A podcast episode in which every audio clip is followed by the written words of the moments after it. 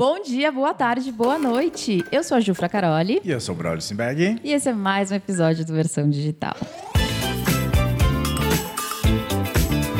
Gente, é o seguinte: imagina uma pessoa que decidiu qual seria a profissão dela porque ela queria usar terno, entendeu? Era, é, esse foi o motivo da escolha da profissão. E a outra pessoa que queria ser biólogo e de repente virou advogado. Mas não é só isso que eu quero falar com vocês. Se você quer começar no digital, você quer começar a produzir conteúdo, mas você tem aquele medo do julgamento das pessoas, se você tem um infoproduto e você tem medo de ser pirateado, se você tem aquele medo do tal do cancelamento que acontece de verdade, eu trouxe aqui duas pessoas incríveis, apesar da história deles começar meio esquisita, para mostrar para vocês que tudo isso aí tem uma solução, tudo isso é crime e a gente tem como resolver. Então, eu trouxe João Mazieiro e Matheus Pupo. Sejam bem-vindos. Muito obrigado, Ju, pelo convite. Braulio, prazer estar aqui com vocês.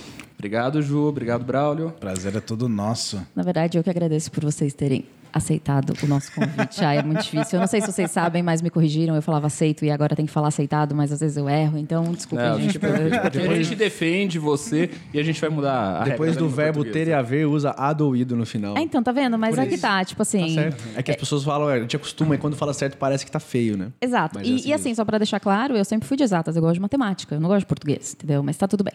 Ah, e antes da gente começar, e o Braulio querer fazer as perguntas dele, que ele gosta de fazer, pra gente fazer mapa mental e tal. Estamos aqui pra isso, É. pra fazer perguntas. É, eu, vocês fizeram uma observação antes da gente começar. Não, eu vou falar sobre isso quando vocês contarem. Que eu espero, Ok. espero que vocês contem, na verdade. É. Vamos lá, gente. Antes da gente começar esse podcast, se apresentem, falem quem é vocês hoje. Quem são- quem são- vocês hoje? Agora eu tenho, eu tenho que corrigir. Não, amor, você sempre tem que corrigir. Ah, Inclusive, é. gente, eu não sei se vocês viram, mas eu vim toda bonitinha, porque eu não poderia ficar do lado de dois advogados, né? Feia. Então eu tentei me arrumar. Braulio não É, é advogado, não. então o Braulio não se preocupa com esse tipo de coisa. Lembrando, gente, de contar quem vocês são hoje sem dar spoiler, porque a gente vai falar do passado depois. Muito bem, vamos lá. Começando por mim, meu nome é João Mazieiro, sou advogado há 10 anos, sou sócio do Matheus e tenho 32 anos e sou amigo da Ju e do Braulio também. Gostamos assim. Essa parte é interessante. Sem spoiler. Gostaria de ser melhor amigo de infância, assim, tipo assim, enfim, mas tá tudo bem, tá quase. Eu sou Matheus Pupo, sou advogado, acho que há muitos anos, muito mais do que 10 anos. sou sócio do João e sou muito amigo da Ju. Conheci o Braulio há pouco tempo, né? Ela é minha prioridade, como sempre a gente gosta de brincar. Gosto sim, gosto assim, gente. E o Matheus, ele não falou quanto tempo ele trabalha, porque ele tem 80 anos e ele não quer expor. Mas não pode entregar a idade, né? É, Mas assim, eu posso dizer que o cirurgião dele é muito bom. E é bom, né? Porque além de dois advogados, ainda é lutador faixa preta, né? Então, se não ganhar na, no, no direito, Não, na- na luta, justiça. é, é no O problema vai ser resolvido. É isso isso, a de gente garante. jeito a gente de uma forma ou de outra. E se você que está nos ouvindo ou assistindo não for advogado, não se preocupe que a gente tem o Braulio e toda vez que a gente falar algum termo que um não advogado não entenda, ele Eu vai... vou levantar a mão e falar isso. Que é isso? Ipsis literis significa? É. Ah, é muito- a gente muito acabou de fazer o stories falando de ipsis literis e o Braulio falou, quê? É. Então, É. Mas eu vou. Mas eu acho que isso não é um termo jurídico. Não, Lógico que não. não. Mas é um termo pouco conhecido. Entendi. Coloquial. Ah, faz favor, coloquial. gente, comenta aqui embaixo. Se você sabe o que é ipsis literis, comenta aqui só pra eu me sentir melhor e o Braulio se sentir pior. E outra coisa, tenta escrever. Vamos ver se o pessoal vai Tem que acertar. escrever ipsis literis. não sabe nem o que significa, imagina escrever. Ai, bom. bom, vamos lá, vai. Tá bom. Bom, geralmente a gente conta toda a história das pessoas como elas chegaram no digital. A gente vai chegar Tá. nessa, mas a gente quer saber o começo, né? Quem são vocês, onde vocês nasceram e tal. Enfim, toda a Como história. que vocês, principalmente que chegaram no direito? Ah, Por e uma que coisa que- Por importante. que escolheram o direito? É, Claro. essa, essa é uma coisa importante. Porque assim, todo mundo fala, ah, tá tudo saturado. E eu sempre uso o nosso exemplo como exemplo. Certo. Porque eu sou advogada, vocês são advogados. Tipo, em algum momento, quando vocês forem entrar na faculdade, vocês pensaram, hum, já existem 800 milhões de advogados no Brasil. Melhor não fazer porque está saturado. E pro digital é a mesma coisa. Não tá. Bom, desculpa, pode Sempre continuar. tem espaço. É. Vamos lá. É, eu, como eu escolhi o direito, é, estava no colegial, não sabia o que ia prestar. Prestei cinco cursos diferentes: administração, publicidade, economia, direito e biologia, porque eu era um aluno muito bom de biologia. Né? Todos, é, todas as profissões, né, faculdades muito parecidas. Né? E aí eu tinha passado em alguns dos cursos, não sabia o que fazer, assisti um filme chamado Filadélfia, do Tom Tom, Hanks, Hanks, com câncer, com Oscar, AIDS. com AIDS. Achei muito legal, falei assim, não, quero ser isso daí. É porque a gente, a gente sempre imagina que é igual aos Estados Unidos, né? Exatamente. É uma loucura. É, aí entrei na faculdade, não sabia que área eu gostava, na verdade eu gostava de tudo, foi uma coisa assim, para mim foi muito legal porque eu gostava de quase todas as matérias. Fui trabalhar na defensoria pública. E aí acho que foi. Eu, eu, sempre digo que é ou talvez foi a minha melhor opção ou a pior opção. Porque fui trabalhar com direito penal. E aí, a partir do momento que eu comecei a trabalhar com direito penal, é, ficou muito é, próximo disso, né? Daquela emoção, da emoção dos filmes. E eu brinco também que eu tenho uma característica. Desde criança que eu assistia filme, eu gostava do vilão, nunca gostava do herói. Sempre torcer para o vilão ganhar. Então aí acho que foi mais ou menos uma coisa que se uniu e fui trabalhar. Trabalhei muito tempo na Defensoria Pública, fui trabalhar no escritório depois de direito privado, um escritório normal, mas não gostava, voltei para o direito penal e o direito penal me trouxe para o direito digital. Essas questões de cancelamento, de reiterismo, me trouxeram para o direito digital e estou hoje trabalhando tanto com penal quanto com digital. O meu caso foi um pouquinho diferente. Eu sou do interior, assim como o Matheus, Matheus é de Jundiaí, eu sou de Franca. É, eu fui parar no direito por um acaso. Eu, eu queria ser médico. Entendi. Até então, tudo a ver também.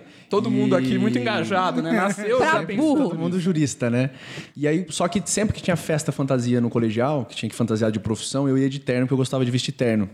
Então eu, eu comecei a olhar e falei, bom, já que eu não vou ser médico, que o vestibular vai ser muito difícil, vou escolher alguma coisa que eu possa usar terno. E minha cidade é uma cidade muito tradicional no direito, então eu falei, vou ficar por aqui mesmo, vou fazer direito, prestei vestibular, passei, e assim foi. Durante a faculdade eu sempre quis ser promotor de justiça, não advogado. Queria eu ser do mal, né? Queria ser...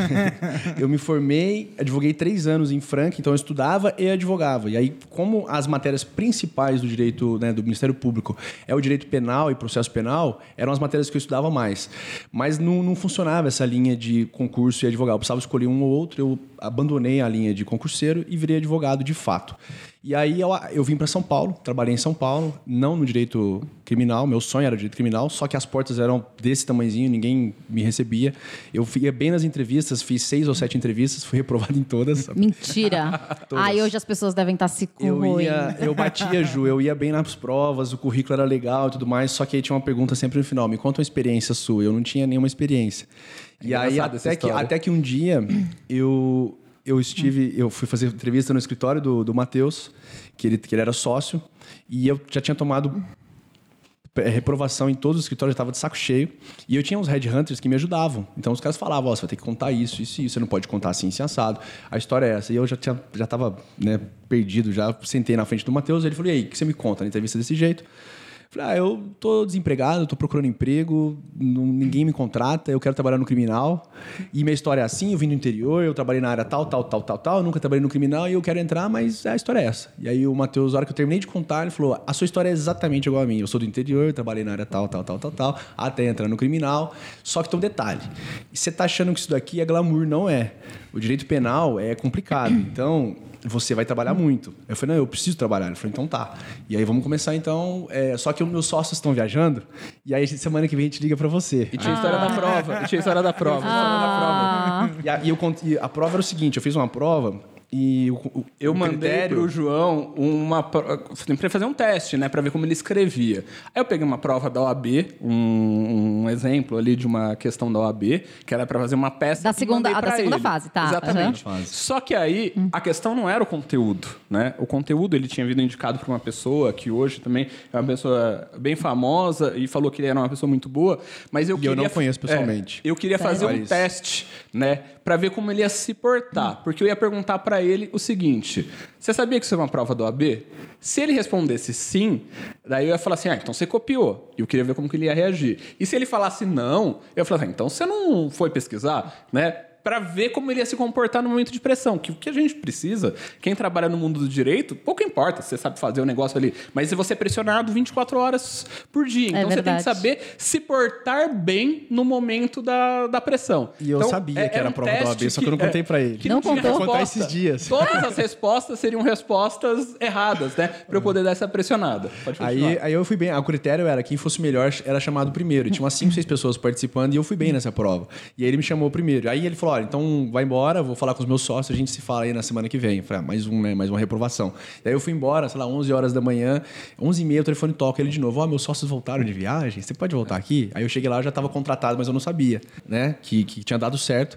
Daí eu lembro que eles me sabatinaram mais uma hora lá, falaram um monte de coisa. A vida é assim mesmo, vai ter que viajar, que é difícil, porque não é fácil. Fizeram um terror no escritório e eu só pensando, "Ah, de novo vou ser reprovado, de novo vou ser reprovado. Aí falou, e, e você começa na segunda-feira. Aí eu não acreditei que tinha sido contratado, porque ele falou, estou contratado?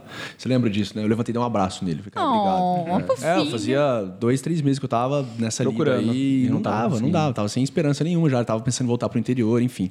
E aí eu comecei a trabalhar com o Matheus, eu era da equipe dele. E aí eu entrei no escritório numa segunda-feira, uma semana depois estourou a Lava Jato. Exatamente. E aí a- caiu Começaram pra os equipe, processos, Começaram né? os processos da Lava Jato. E aí caiu para a equipe que o Matheus era o sócio e eu era advogado, apesar do menos experiente, eu era o mais velho da equipe. Então ele chegou em mim e falou: Ó, a Lava Jato explodiu, nós vamos atuar em alguns casos e eu conto com você nisso daí. E eu falei: Ok, eu pensei, a minha chance de vida. Eu tinha três meses de experiência, né, no escritório. Aí ele falou: Você já fez audiência criminal? Eu falei: Não. Ele falou: ah, Você vai fazer lá em Curitiba. Minha primeira audiência foi outra coisa, eu falei, você gosta de viajar? é, você vai viajar pra caralho a partir de agora. Velho. Na primeira semana, já foi Primeira semana você vai conhecer Porto Velho pra testar, pra ver se é isso mesmo que você quer. E assim foi, nós trabalhamos juntos quatro anos. O Matheus era meu chefe. E aí nós saímos do escritório em 2020, eu e ele, e montamos o nosso e viramos sócios. E tamo aí. Estamos aí. Ah, que fofinho. E só pra eu não não ficar, com licença, muito obrigada. Só pra eu não me sentir deslocada, eu também quero falar, "Ah, o podcast é meu, eu decido, eu vou contar. É, eu prestei vestibular Assim, eu saí da faculdade, como eu não sabia o que eu queria, eu fui fazer cursinho. Só que eu tava de saco cheio do cursinho. E aí, no meio do ano, eu falei: eu vou fazer vestibular para todos os que forem possíveis. E o primeiro que eu passar, eu vou entrar e fazer. Meu sonho era fazer matemática, mas acabei fazendo direito, Direito. porque foi o primeiro que eu fui aprovada. E, inclusive, eu não sei se vocês sabem disso, mas a minha paixão na faculdade era direito penal. Inclusive, acho que eles não estão assistindo isso, mas Fernando José da Costa era meu professor, eu fui monitora dele, trabalhei com ele muitos anos. Legal. É, ele fez eu me apaixonar pelo direito penal e eu fiz estágio no Fórum da Barra Funda. Bom, era só isso que, eu queria dizer. Só queria dizer que, sim, acho que aparentemente todos nós não queríamos ser advogados de começo, mas enfim. Muito bom. Você também, Braulio, quis ser advogado? Ele fez um pedaço de direito, viu? Fiz um ano e meio de direito. Sério? Fiz um ano e meio de administração, falei, não. Aí fui lá, fiz um ano, de, um ano e meio de direito, falei, também não. Aí eu falei, o que que é mais fácil para se formar logo? Ah, administração. É porque o, o Braulio, ele tem um amor absurdo pela leitura, só que não. Entendi. Então, E ficou mais rico quem não fez direito ao final, né, Matheus? Exatamente. Quem se deu melhor nessa Você história foi quem não percebe? É uma direito. loucura, mas tudo bem. bom, mas ah, dessa história aí, você já entrou com, com tudo, né? Quando você participou desse do, do escritório lá, entrou Foi, três meses. Lava Jato, E já exatamente. começou logo de cara Lava Jato. Experiência era o que já não faltava mais no seu currículo. Mas não né? é essa a questão. Uma questão que a gente tem que destacar aqui é que, assim, nas nossas vidas, no digital ou fora dele, muitas vezes a gente vai ouvir não. Só que depende da gente perseverar e falar, cara, uma hora eu vou ouvir um sim. E foi o que o João fez. Tipo. Mano, no seu lugar, eu acho que do terceiro eu já tava encolhida em posição fetal, falando, ninguém me quer. E muita gente no digital faz isso. Eles falam, eles tentam, tipo, fazer um lançamento, não dá certo. Ah, não, vou parar porque não é pra mim. Ou fazem duas semanas de stories, não tem resposta. Ah, não, não é pra mim. Por quê? Porque não tem perseverança. E o, e o eu não sei por que eu te chamo de Matheus, velho. Gente, é, desculpa, eu tenho problemas, mas enfim. O João teve isso. Ele fez. É, ele foi perseverante. E só pra deixar muito claro pra todo mundo, eu os conheço há muito tempo e eu sei que o João chama João e o Matheus chama já Matheus, tá? É só um problema do meu cérebro mesmo. é, só pra esclarecer. Entendi. Desculpa, eu só precisava deixar isso bem colocado. Mas eu, eu, eu, eu estou pra contratar uma assistente pessoal, então a minha vida vai mudar. Eu tenho fé. Vai melhorar, né, Ju? Vai, É nossa. Aí eu né? vou saber o nome de todo mundo, vai ser incrível. Ou ela, né? Ou ela vai é? surtar. É, enfim. Diabo Veste Prada, né? Tem uma passagem que é assim. Você sabe que ela me disse, ontem a gente fez entrevista, ela me falou que o filme preferido dela é O Diabo Veste Prada. Ah, pode então, contratar. É, eu eu, gosto muito de filmes e, É, eu e quem nessa indicação. Pode ser contratado. Boa. Ah, inclusive, só um parênteses falando em filme, quando eu entrei no escritório, eles perguntaram pra mim assim: você já assistiu o Poderoso Chefão? foi e isso eu mesmo. falei, não, só ouvi falar. Os caras falaram, olha, você tem até o final da semana, senão você vai ser mandado embora. Eu falei isso, eu falei assim, é verdade, olha, João, e mais do que que isso, eu te empresto. É, eu te empresto. deu- até Levei o box. casa, tem uma é. trilogia do Poderoso Chefão. Eu não assisti, aí tinha uma colega que trabalhava com a gente, ela me deu o livro, falou: ó, lê o livro que é melhor do que o filme. Aí eu li o livro uma semana. E era- não era, não era brincadeira. Os caras falaram: ó, se você não lê Poderoso Eu não Chefão, assisti. você não, é, não pode ser criminalista. Vai mudar a Não, sua vida. O, o nossa muda- não é ele- pelo, eu virei pelo mafioso filme, desde porque o, o filme é muito bom. Só que, cara, é gigante, É mano. gigante. É gigante. Nossa, e é aquela música dá um sono, né? Achei o máximo que ele leu, ele mentiu, Não, ele falou, e- eu tenho conteúdo, conteúdo eu tenho. O filme ainda ele tem uma velocidade diferente, né? São filmes mais antigos, então é, É mais cansativo lento. para quem tá acostumado com Na verdade, o livro é mais completo. Ele faz a trilogia dos filmes e tem mais um pouquinho. Tem um pouquinho que os filmes nunca mostraram, entendeu? Então é mais legal. Se você já leu, O, o Braulio... pode fazer um podcast. Assiste o filme. sem- Não, deixa eu Assiste o explicar. filme, não, Braulio, deixa eu pelo explicar. menos. O Braulio, ele não lê sinalização de trânsito, Tá? Tipo assim, a gente tá no estacionamento, tem uma placa de saída, ele não é capaz de ler e saber pra onde é a saída. É pelo rumo. Esse é o É a nível... luz no fim do Aqui, ó. túnel. Esse é o só segue. nível de preguiça. É o nível de preguiça É o do magnetismo, né? É pelo É, magnetismo. antes da gente falar como eles entraram no digital, você quer fazer, pedir algumas histórias engraçadas pra eles contarem? Porque, Ou não? Não, não, vamos, vamos já começar com histórias já e depois a gente conta mais. Porque assim, eu sou fofoqueira, eu gosto das histórias bizarras. Vamos lá então. Vamos começar pelas histórias mais doidas que vocês já pegaram. Ou algum caso. E assim, quando você não puder falar nome, dê nome fictício. Tá. Eu, mais a eu- história. eu vou até aproveitar o gancho que eu tinha falado dessa questão da Lava Jato. É, você, você falou, ah, você já começou com tudo, né? E eu, graças a Deus, tive essa oportunidade durante esses anos aí que nós trabalhamos em outro lugar, de pegar casos bem legais. E entre eles, né, fora a Lava Jato, a gente teve um caso de um cliente que estava sendo investigado nos Estados Unidos. E eu que, to- que fiz as tratativas com o escritório americano, e quando teve oportunidade para ir para os Estados Unidos, era o Matheus que ia. E aí o Matheus, mais uma vez, me salvou a vida falou: olha, vai no meu lugar aí. é, você que fez o trabalho, então eu não, não vou. E eu fui.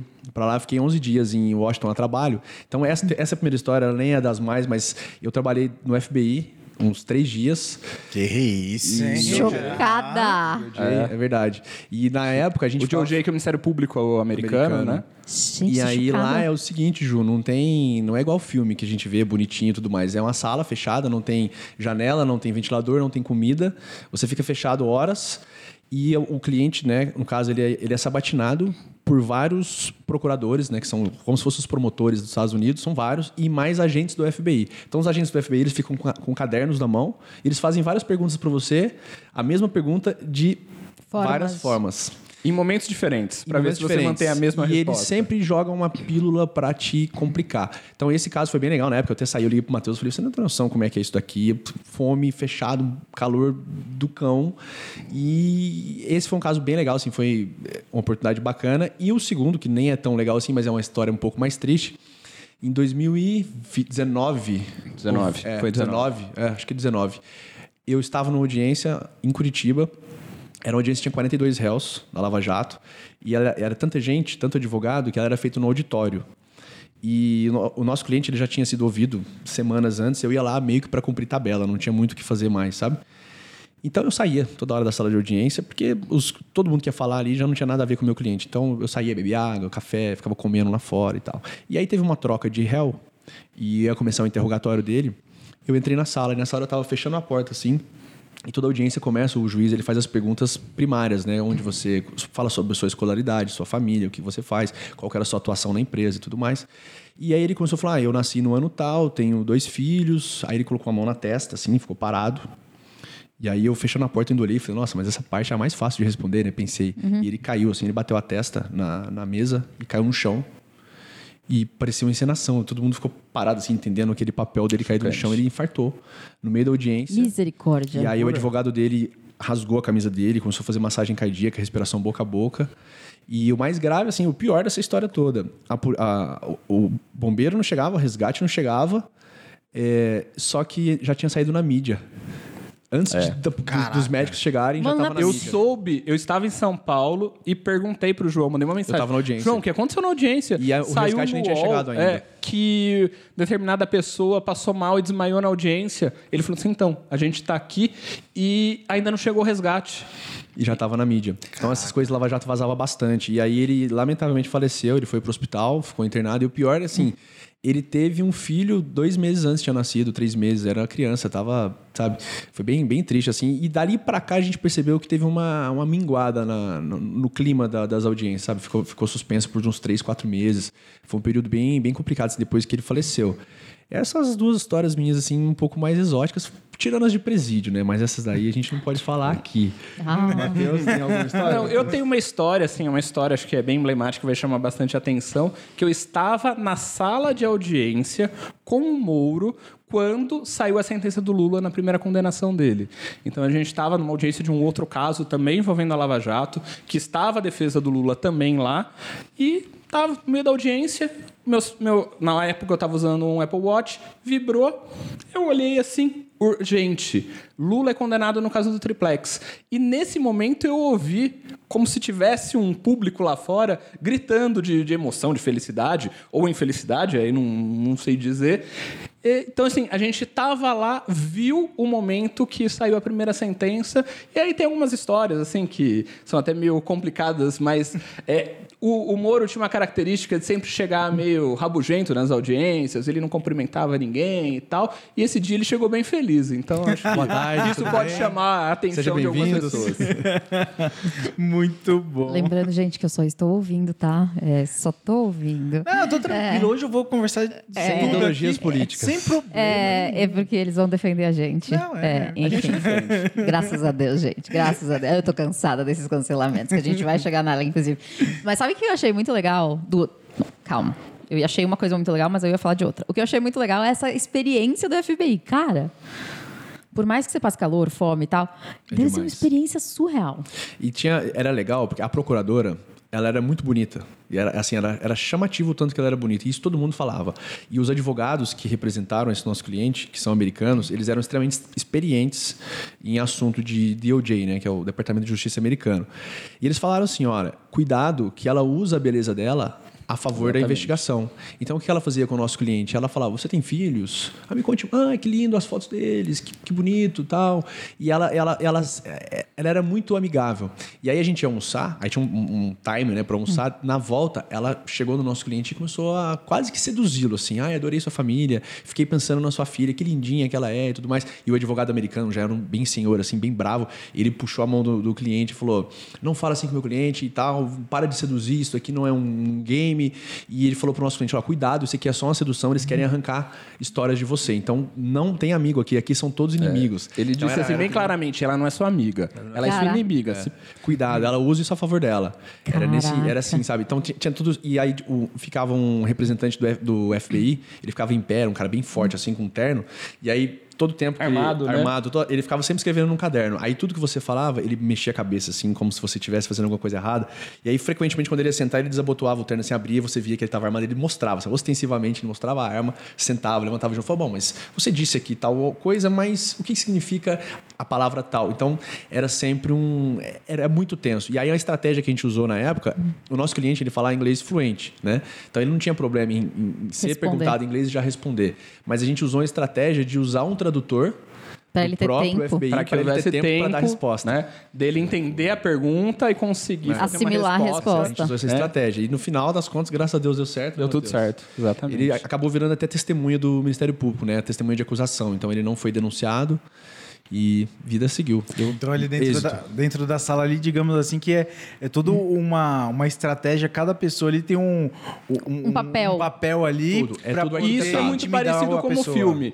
Cria-se lá aquela ideia de tira bom, tira mal. A procuradora era o tira bom. Então, ai, que legal, sua Só que são família. quatro procuradores, né? Enquanto outros faziam essas perguntas mais capciosas, que era justamente para ele confiar, criar um vínculo de confiança com aquela pessoa e aí acabar E contando. outra coisa que chama atenção, eles são muito bem preparados, né? Então, assim, a gente vê aqui no Brasil, muitas vezes, em audiências, a parte contrária, às vezes, ela tá meio perdida.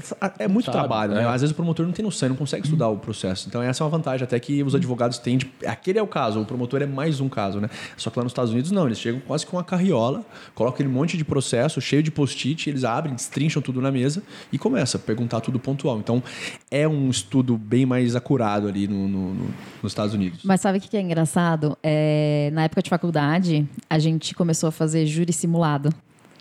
Cara, é minha paixão. Se eu, se eu, sério. Bom, enfim.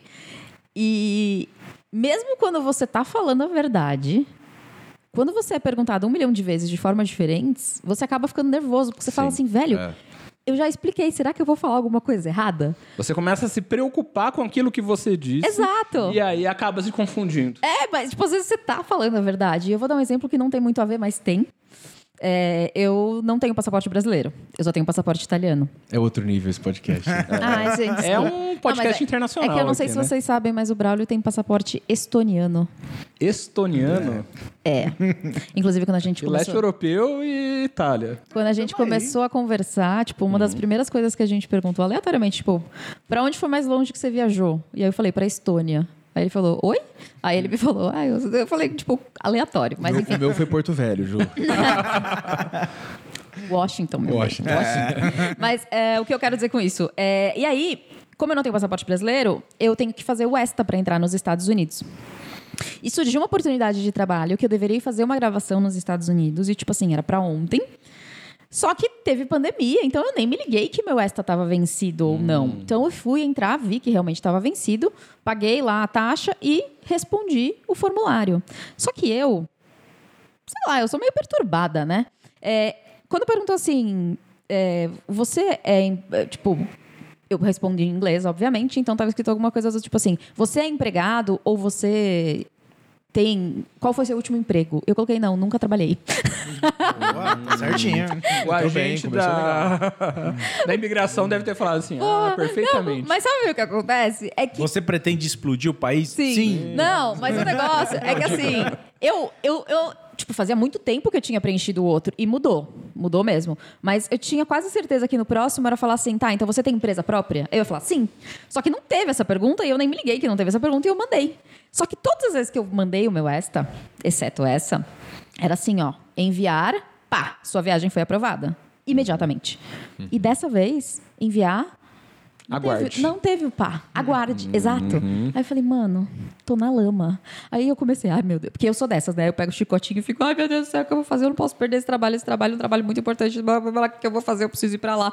Aí eu comecei a procurar o telefone da Polícia Federal dos Estados Unidos, porque eu queria falar com eles que eu errei. Você queria ligar pra, eu queria. pra imigração. Eu queria, eu queria explicar que eu errei. Porque quando eu tentava. É, quando eu Eu, eu só falei assim pra ela assim: você pode esperar cinco minutos Não, mas não é pra isso. ver se atualiza o site? É, não, mas- Isso ela já tava tentando ligar pro, pro delegado lá. Não, é porque eu, eu pensei Pro xerife. assim. É, Pro xerife. É porque, é porque a gente tem um problema. Que eu nem sei se vocês poderiam me ajudar nisso, não sei. Mas é, o momento em que o meu ESTA é negado, eu não posso solicitar de novo. Aí eu tenho que pedir um visto. Só que a viagem era para daqui a cinco dias, eu não tinha passaporte brasileiro, então eu E tinha que visto tirar. E eu não tinha o nesse visto, então assim, cara, não- eu não podia ser negada. Então o meu medo era, tipo, eles negarem. E aí eu comecei a procurar telefone de um monte de gente e tal, e achei um telefone de uma mulher. Aí liguei. Aí, beleza. Aí falei, então, seguinte, é, eu preenchi o negócio errado, viu? Só pra te avisar, é, eu tenho uma empresa, tá? Eu coloquei que eu tô desempregada porque eu sou burra. Aí ela riu. Eu achei bonitinho. Aí ela falou, mas ó, eu preciso que você espere 72 horas. Aí eu falei, tá, mas o que eu não posso, não pode acontecer, é eu ser recusada de, de primeira. Porque eu não tenho, enfim, eu, eu tentei explicar da melhor forma, ela foi super querida, inclusive. Ela falou, eu não posso fazer nada, tal, mas é, com certeza eles vão olhar o seu histórico. As suas outras entradas. Exato. E aí, assim, se foi coincidência ou não, tipo, 10 minutos depois eu recebi que a minha, a minha viagem tinha sido Ah, aprovada. então, em 10 minutos, você conseguiu é, localizar o telefone da imigração americana. Não, 10 minutos depois que eu desliguei com ela. Ah, foram umas entendi. três horas nesse, Ah, mas tá foram bom, as três piores horas da minha vida. Imagina. Imagina. Você tava, você tava junto? Não, Eu tava, eu falei assim. Não, ele estava ao meu lado, mas ele sempre. O, o 30 Braulio. Ele falou assim, resolve, relaxa. relaxa. O Bra- é, o Braulio é desse. Vai dar certo. É, o Braulio. Aperta F5. Tipo, o Braulio assim. Vai dar. E, tipo, eu falo, mano, você não tá entendendo. Acho que você não tá entendendo. Você não tá entendendo a gravidade da coisa. Eu não tenho passaporte brasileiro. Porque ele tem o estoniano e ele tem um passaporte brasileiro com visto Com visto. americano. Você entra de um jeito ou de outro, né? De qualquer jeito. Porque É. é uma curiosidade que não tem nada a ver com esse podcast, mas eu sei que o povo gosta das fofocas. Não existe hoje um consulado oficial da Estônia no Brasil, porque aparentemente não tem muitos estonianos no Brasil, então não faz sentido. Estamos aí pra um. É, e aí, o abençoado A do bandeira meu... da Estônia. É, maravilhoso. O abençoado do meu marido, quando a família inteira foi tirar a cidadania, ele falou: ah, não, não vou fazer. Entendeu? É. Inclusive, se tiver algum estoniano assistindo, coloca nos comentários. Exato. Hashtag Se você é estoniano, coloca aqui. É, Talvez vai estar uma bola de feno passando. mas tudo bem. Aí, é, quando Não, a brother, sua mãe vai assistir, ela vai colocar. Vai dar um curtir lá. E aí, quando. a e aí, e- mas esse era um problema, porque a mãe do Braulio não tirou. Toda a família tirou, mas a mãe dele não tirou. Porque ela não, não costuma viajar e ela falou: não tenho nenhuma pretensão, não vou tirar. E o consulado, o, o- o representante do consulado brasileiro disse que ele só poderia tirar se a mãe dele tivesse Entendi. a cidadania. Só que o cônsul estoniano, pelo que eu sei, vem a cada quatro anos pro Brasil. Então, tipo assim, é um troço muito bizarro. Aí eu falei, amor, não, a gente vai resolver. Aí ele vem, se tivesse uma vírgula fora do lugar, ele fala, ah, não, recusado, daqui quatro anos a gente se vê. É. E aí, tipo assim, eu sabia que ele queria muito e eu era uma boa namorada. E aí eu falei, eu vou resolver. Ah, eu vou resolver de qualquer jeito. Aí eu comecei a ligar nos consulados de outros países. Pra- os- Nos consulados estonianos de outros países para ver o que eu podia fazer. Até que eu conversei com o pessoal do consulado de Nova York e a moça, tipo, meu, a moça foi muito querida come- comigo, juro. Ela, enfim, e ela falou: não, ele pode tirar se a mãe dele não tem, porque já tem o histórico e tal, você traz todas as informações, só que vocês vão ter que vir até aqui. Eu falei: não seja um problema, só que pra gente chegar lá ele precisava do visto, então ele tem o visto. Mas deu tudo certo, agora Legal. ele tem o passaporte estoniano e o brasileiro com visto, mas eu não tenho o brasileiro. E eu tava pensando em tirar o brasileiro, tirar um visto só por desencargo só de pra garantir, né? Só pra caso eu faça cagada de novo. Mas agora, o meu pensamento foi: talvez eu pague alguém pra preencher, pra eu não preencher errado. Pode ser também uma É possibilidade. uma hipótese. É uma economia, né? Aham. De, de, de, de cabelo branco. Desculpa, eu só queria faz- fechar esse parênteses, a gente pode continuar. Então terminamos aqui o podcast com a Ju. É Muito obrigado pela sua participação. Seja sempre muito bem-vinda. Muito obrigada, gente. Semana que vem tem mais. Ai, gente, é que é sério. Eu preciso desabafar às vezes, né? Eu preciso.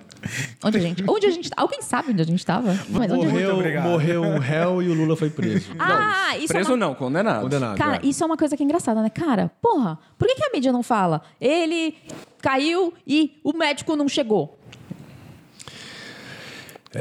Na época já nem era mais o Moro o juiz, é o atual juiz de ho- hoje, né, o titular da- que, que substituiu o Moro. Ele, eu lembro que ele saiu assim na sala de audiência, ele pegou o telefone, ele ligou, ele falou: "Ó, "Eu sou juiz federal da vara tal, eu quero que venha aqui agora, sou eu, eu sou o juiz, eu estou mandando vir aqui, pelo amor de Deus, tem gente morrendo na sala". Então, teve, ele teve que fazer uma ligação, sabe? Foi um negócio muito Mas aí E ele conseguiu. Conseguiu, chegaram lá, aí colocaram na maca, levou embora. Aí ele teve mais uma parada cardíaca no caminho do hospital, ficou internado e faleceu depois. Foi, é- é- foi muito estranho, porque parecia que era um parente que você tinha perdido. Nunca tinha visto na minha vida, só que criou uma comoção, fica todo mundo em volta na sala de audiência. Imagina, 42 advogados, os réus não estavam presentes, né? Tinha 42 advogados, todo mundo em pé, ele no chão, infartando, a pessoa fazendo boca a boca nele e nada. E depois ele, no dia seguinte, ele falece. Então ficou um clima assim, realmente Nossa. de velório, literalmente, sabe? Ficamos quatro meses sem fazer audiência, foi tudo suspenso. Até hoje esse processo não, não Não acabou ainda. Não acabou. É muito triste, É, né? Mas essa história do João demonstra assim, né, um exemplo de como é impactante essa questão do vazamento das informações. Porque eu que vivi a Lava Jato por uma das empresas que foi investigada, e esse- o pré-Lava Jato, antes das ações, mas aquela fase de investigação, para mim era uma coisa assim que chamava muita atenção, porque eu estava ali nas operações, no dia que a empresa estava sofrendo a busca, e depois passava o dia, chegava às 6 horas da manhã, ficava lá até é, 18 horas, 19 horas, chegava em casa, assistia o Jornal Nacional, e o Jornal Nacional trazia informações que não tinham acontecido. Eram sempre informações um pouquinho diferentes. Então, ah, identificou, localizou uma coisa, né, uma determinada prova. Eu falei assim, mas eu estava lá, eu que era o responsável por anotar as provas, o que estava sendo levado, e não tinha isso. Como que estou falando que tinha? Né? Então, assim, e não estou falando de Jornal Nacional, mas assim... é, Qualquer o- jornal, Os né? Jornais em geral, né? Os veículos de comunicação eram impact... Como isso me chamava a atenção? Como vazava, porque assim, eu estava indo no caminho e já tinha, o jornalista já sabia, já estava me ligando perguntando, porque na época ainda tinha uma característica, eu morava ali na Bela Vista, então para chegar na empresa, eu tinha que subir a Consolação e descer a Rebouças e já estava lá, então eu era sempre o primeiro a chegar, né? Eu chegava antes da polícia. Eu chegava assim, e eu- o jornalista já sabia, e ele já sabia de uma série de detalhes que só a polícia sabia, né? Porque eles iam lá para pesquisar determinadas informações. Então, como vazamento, e esse vazamento até hoje gera impacto, né? É, muitas das coisas que a gente vê hoje, já do mundo digital, são de vazamentos de informação, são de informações falsas divulgadas, né? Fake então, news. Exatamente. É a mesma Toda coisa, a né? raiz já existia sem sempre existiu, mas hoje é, a gente percebe porque atinge né, os nossos clientes, vocês que, que trabalham no mundo digital. Né? E a gente via isso no jornalismo, no jornalismo formal. É, acho que isso até ajudou a gente também, porque trabalhar no crime, né? Aliás, defender. o Trabalhar advogado no crime, Defender Alguém- alguém pode pegar essa parte? Né? Eu, eu que sou bandidão, posso falar com propriedade. Mas isso trouxe uma expertise para nós também. Não é como se menosprezasse, né? Mas hoje advogar no direito digital, a complexidade é muito menor do que o criminal. Então a gente criou uma casca muito grande no criminal e uma forma de atuar também. Que nos favoreceu nessa, nessa linha né, do direito de- informático, por assim dizer. É, o Matheus ele costuma brincar, né? Ele fala assim: a gente foi para a guerra do Vietnã já, já vivemos os extremos do, do mundo criminal. Então, dificilmente um, um tema digital, por mais sensível que ele seja para quem é vítima de alguma coisa digital, para nós é algo mais light, né? Então, Não vai abalar isso nos tanto. ajudou bastante também, né? A criar essa casca. Talvez se a gente começasse no direito digital, a gente não teria tido essa.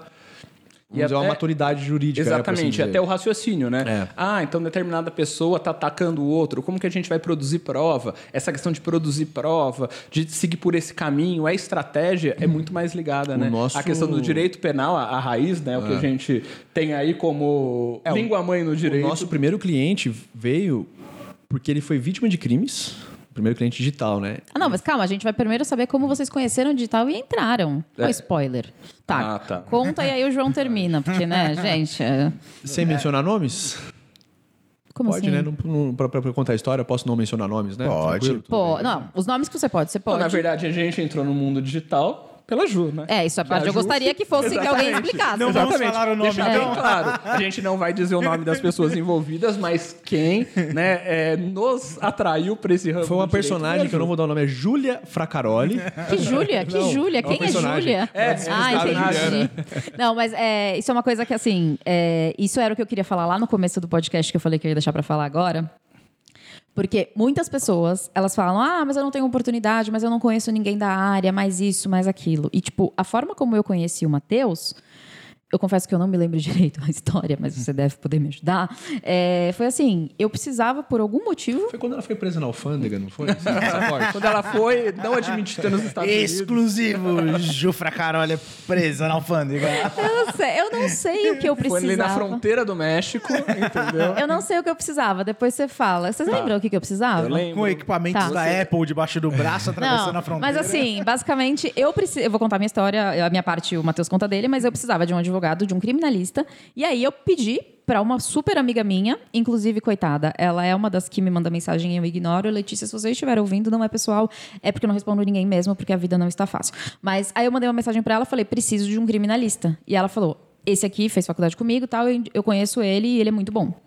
E aí você continua a história e eu não lembro por que, que eu precisava. Começou a mentira ali, né? É, começou a mentira, essa parte do muito bom.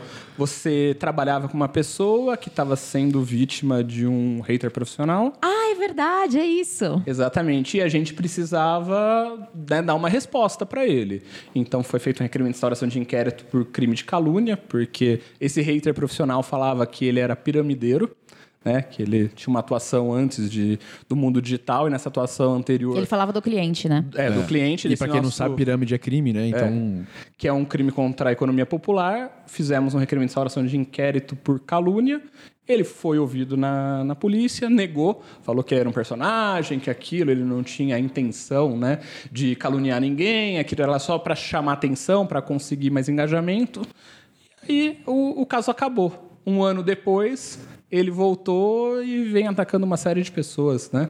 É, como eu falei, é um hater profissional. Então, ele vive disso, né? Uma das formas dele ganhar engajamento é atacando o- os outros. É, e até um ponto também que é interessante aqui vai um macete, né? Que é, que é uma boa. A gente vai falar muito de crime contra a honra, né? Hoje, assim, basicamente os crimes principais que acontecem dentro do meio digital são os crimes contra a honra. que são esses crimes?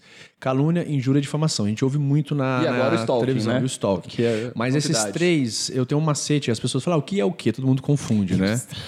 Calúnia começa com C, C de crime. Então, quando você imputa falsamente um crime a alguém, crime de calúnia. E só um Difamação. segundinho, Braulio. Imputar é, é dizer, indicar, falar Muito que a pessoa aqui. ó. fez determinada... Acusar. Acusar. É, Quando eu acuso a Juliana de praticar um crime com letra C, calúnia. Mas tem que ser crime previsto no Código Penal. Não é, Exatamente. são- crime em geral, né? Não só no Código Penal, É, enfim, mas na tipo lei. assim, é isso. é. Mas é em crime, de verdade. Crime. É algo que é crime. Não, você, você chama assim, ah, você é burro. Não, isso não é crime.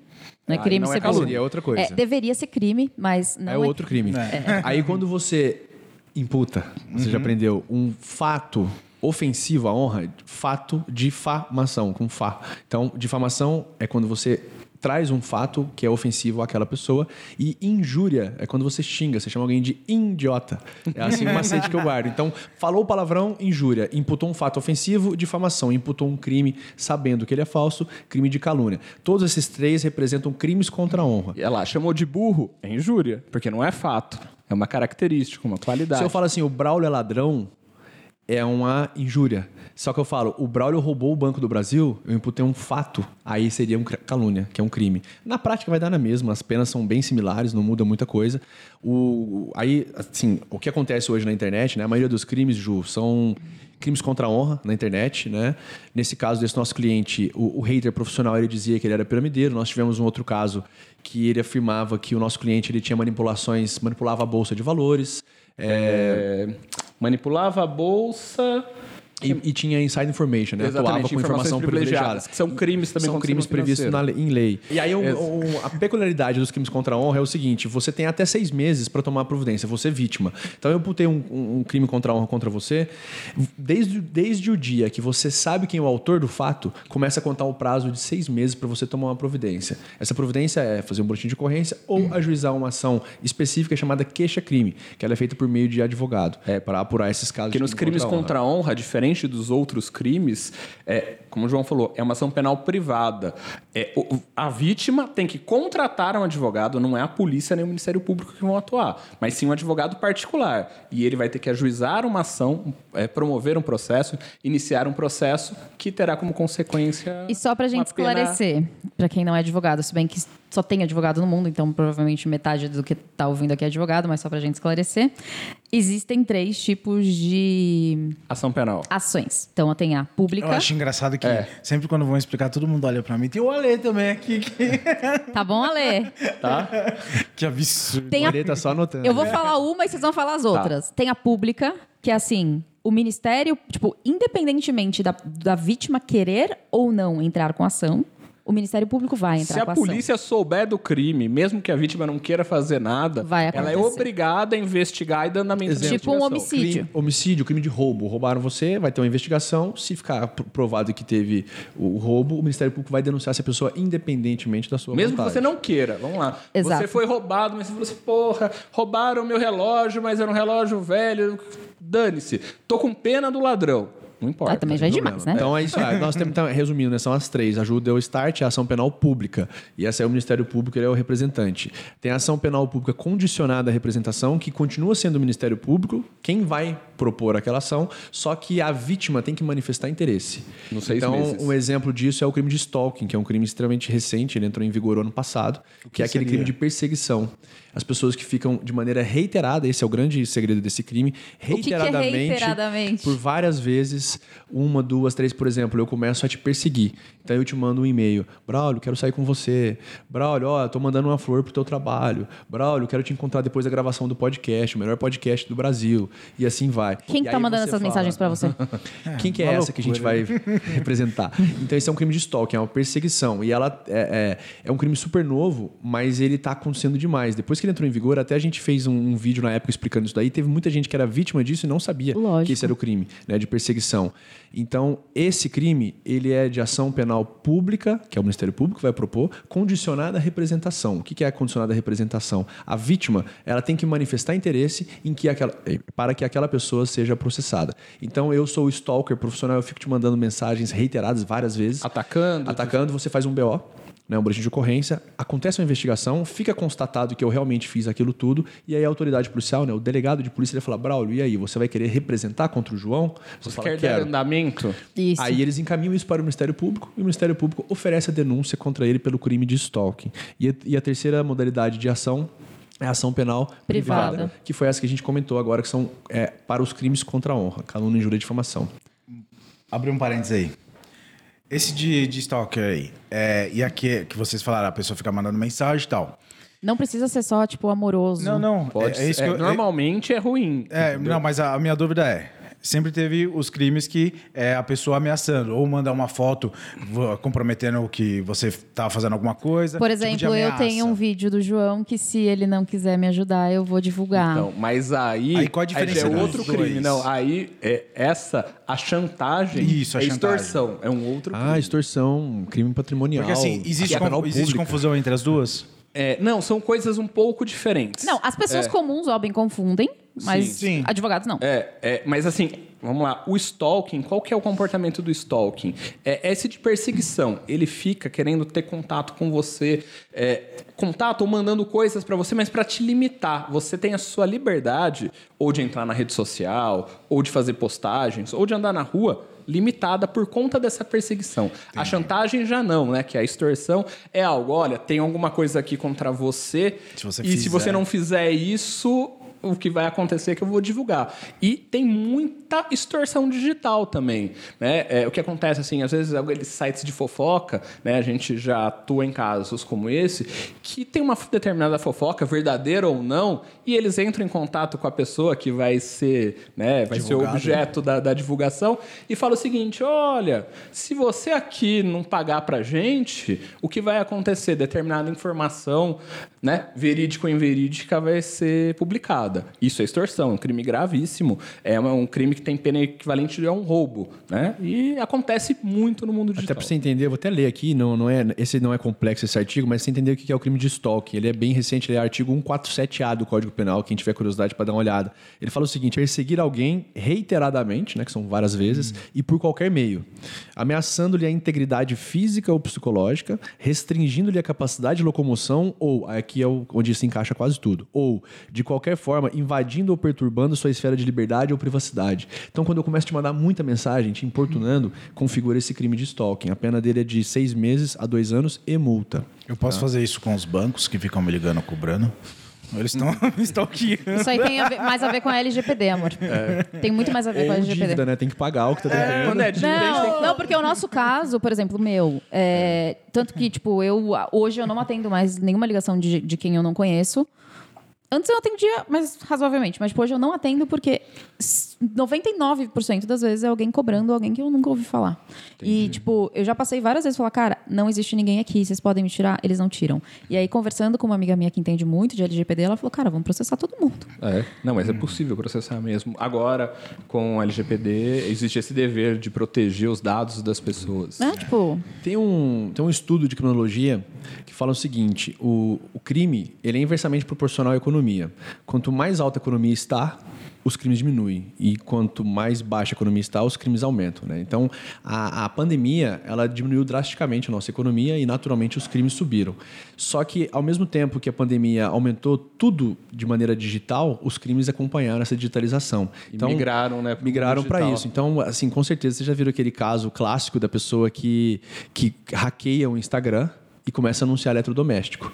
E alguém acha que vai comprar um eletrodoméstico de fato, faz Aham. o Pix. Que crime é esse? Crime de estelionato. O estelionato clássico que a gente conhecia na vida real um era o- 71. É, o 71 o famoso 171. o cheque sem fundo, né? Você enganar alguém para conseguir uma vantagem, enfim.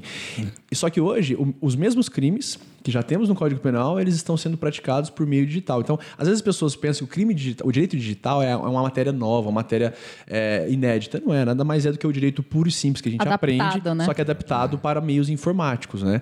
E aí os crimes mais comuns que tem tido ultimamente são esses, né, de estelionato, que eu comentei. É um- uma modalidade nova que eu não sei porquê nessa fase de pandemia aumentou demais, chama revenge porn, em inglês, que é a imagem sexual não consentida. Geralmente A pessoa- divulgação das divulgação imagens, né? dessa imagem. Então as pessoas fazem divulgação disso, é um crime, é uma pena alta até. É, Tipo quando vaza nude. exatamente. Então, é, o vazar nude é justamente isso. E um outro chama. É, a criação de perfil fake. Quem nunca teve isso, né? Criar um perfil fake e ficar se passando por essa pessoa. Também é um crime. Previsto no Código Penal. Assim, sempre teve, mas agora está mais, mais, mais claro, porque Mais muita latente. gente, com a pandemia, foi pro digital, né? E o Exatamente. grande problema que a gente vê também, e agora até mudando um pouco o foco, é o problema da rede social. Porque essas coisas acontecem e muitas vezes a rede social não faz nada para resolver. Né? E a rede social ela está aqui também para ajudar todo mundo. Né? Ela tem esse dever de de organizar as coisas, de fazer com que a, a rede social seja boa para todos. E ela, não- às vezes, não Ela cria coopera. diretrizes e ela, Que ela não cumpre. Não, não, que ela não e cumpre. normalmente cumpre com coisas que não fazem sentido. Exato. E quando tem algo extremamente claro, elas não. Por exemplo, nós tivemos um exemplo recente de um cliente nosso, que ele é uma empresa de, de enfim, aposta de jogos. De curso de É, aposta curso de, de jogos, aposta que de isso que é jogos. relevante. Tá? Ele ensina como você aposta em jogos. Só que apostas em jogos não é no Brasil, tem no mundo todo. Né? Então ele te ensina como, qual o Como macete para fazer dinheiro, aposta. né? Como é que você ganha dinheiro Ser com um isso? trader esportivo. E ele foi A pirateado. con- é. A conta dele foi bloqueada pelo Instagram e, na sequência, várias pessoas piratearam, começaram a criar a mesma conta dele e usar esse perfil se passando é, por ele. Vamos chamar de cassino. Ele tinha o perfil cassino, eh, era um perfil que ele patrocinava. Milhões de seguidores. Milhões de seguidores. Contratava eh, personalidades para também dar engajamento nessa conta. Em determinado dia, do nada, como vocês bem sabem que isso acontece, o perfil deles caiu. Tá?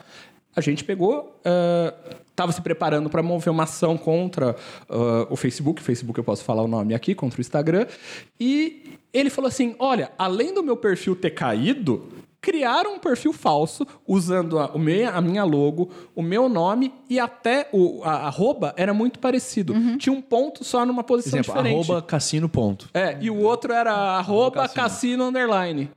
E aí a gente, é, ao mesmo tempo, moveu a ação né, e comunicou ao Facebook. Falou assim: olha, tá, a minha lista, em tese, a dele também é. E não, hoje, né, está ainda, o pirata tá lá, o pirata nunca caiu. A gente tem. a Quer dizer, derrubaram judicial. o oficial, mas os piratas não caíram. E o pirata nunca cai. Como é que pode? Entende? Então qual que é a regra? E nessa virada de ano, a gente teve assim uma avalanche de casos no escritório. No escritório, eu sei que muita gente sofreu, mas só no escritório de perfis que foram derrubados sem qualquer motivação. e aqui qualquer justificativa. É, e assim, é, e o que chama atenção é que a gente move a ação, consegue eliminar e o Facebook também não cumpre. Mas tem multa pra isso, né? Tem multa. E aí tem Esse é o multa. grande segredo. Hoje a gente tem um caso no escritório, que é um caso emblemático, que só demulta. A gente não está falando de valor de indenização, porque não teve sentença. O valor da multa já passou dos 540 mil reais. Então, só Mais de multa. precisamente 574 pau É. e alguns centavos. Já é, de conseguir um bloqueio de, que de 100 e- 66. 166 mil reais do Facebook. E ele, depois de quatro meses, quando a multa ficou estratosférica, ele resolveu dev- devolver o perfil para É, influenciador. o que acontece, Braulio, as contas elas caem né, de maneira injustificada. Só existe uma justificativa para derrubar uma conta de Instagram. É se realmente ficar comprovado que a diretriz da plataforma Foi foi, violada. Né? Essa é a única chance. Do contrário, não justifica. E o que acontece é que, de novembro para cá, muitos Instagrams caíram. A gente não sabe se por um bug da plataforma ou se o robô, enfim, a gente não sabe o que aconteceu, mas não, não, não precisamos entender esse motivo. A grande questão é: ajuizamos ações contra o Facebook para que as contas voltassem. E aí, vou falar bem rapidamente, de maneira bem até didática, para ficar bem fácil, vou simplificar legal. Esse, essa ação ela tem três pedidos. Os dois principais, que é dano moral e dano material. Dano moral por todo o sabor que você passa de ter a tua conta. Imagina aquela, aquela pessoa que usa o Instagram como ferramenta profissional. É como se fosse a loja da pessoa. Imagina que um dia a pessoa chega com a marreta, derruba a tua loja inteira. No dia seguinte você não tem mais seu trabalho. O Instagram hoje é isso, né? A gente tem que saber enxergar isso também. Então tem esse dano moral, o dano material, que é aquilo que você lucra por meio do Instagram e que você deixa de ganhar sem a sua conta. E aí o terceiro pedido que a gente faz, que na verdade ele é o primeiro, é um pedido de tutela de urgência antecipada. O que, que é isso? O processo, processo civil em geral, ele é muito longo. Ele demora meses até anos, né, para terminar. Qual o objetivo quando você entra com a conta dessa? Mais do que você ter a sua indenização, principal é que ela volte para você, que você precisa da tua conta, né? Então, o pedido de tutela de urgência antecipada, ele é o seguinte, você mostra para o juiz, olha, juiz, a minha conta foi derrubada, não tem motivo para ela ter caído, eu não descumpri as diretrizes da plataforma. Então, me devolva a conta e a gente discute o processo em paralelo. Dano moral e dano material, a gente vê lá na frente. Só o final, que Eu não a posso esperar daqui um ano e meio, dois anos, para você devolver minha conta, até lá, eu já tive que seguir minha vida, né? É, a gente faz esse pedido sob pena de multa diária. Então, o que, que o juiz faz? Ele fala: tem razão, você preenche os requisitos para isso, vou mandar devolver a sua conta sob pena de multa diária. Então, o Facebook, você tem até 48 horas para devolver a conta da Ju, sob pena de multa diária de 500 mil reais, 2 mil, 3 milhão. mil. E assim vai. Ah, a gente chegou nessa reta final desse cliente que o Matheus comentou, estava em 10 mil reais a multa dia. Porque o Facebook descumpriu 11 vezes a decisão Foram 11, judicial. é, 11 descumprimentos. 11 descumprimentos. E aí a multa foi se, se acumulando, né? Então hoje nós estamos na fase seguinte: tem esse valor de multa que está reservado, que é 574 mil e um pouquinho, e mais os danos materiais e danos morais que a juíza vai arbitrar ainda. Os danos morais é aquilo que, durante o, o período que a nossa cliente ficou sem a conta, quanto que ela deixou de faturar. E ela estava em véspera de lançamento, que isso daí deixa mais grave a situação. Exato. né? Não, Exatamente. e ela, assim, é, qual que é o produto dela? Ela ensina as seguidoras, né, as clientes, a lançar produtos. Como Então, engajar nas redes sociais. o impacto reputacional na reputação dela, de uma pessoa que, que ensina. Vamos lá, eu ensino o João a como é, construir um perfil, como vender produtos. E minha conta cai. Olha que absurdo. Né? Como que eu posso ensinar uma coisa se a minha conta não segue as diretrizes? E no caso dela, é, a alegação do, do Facebook foi que ela praticava spam, sendo que todas as postagens dela eram patrocinadas.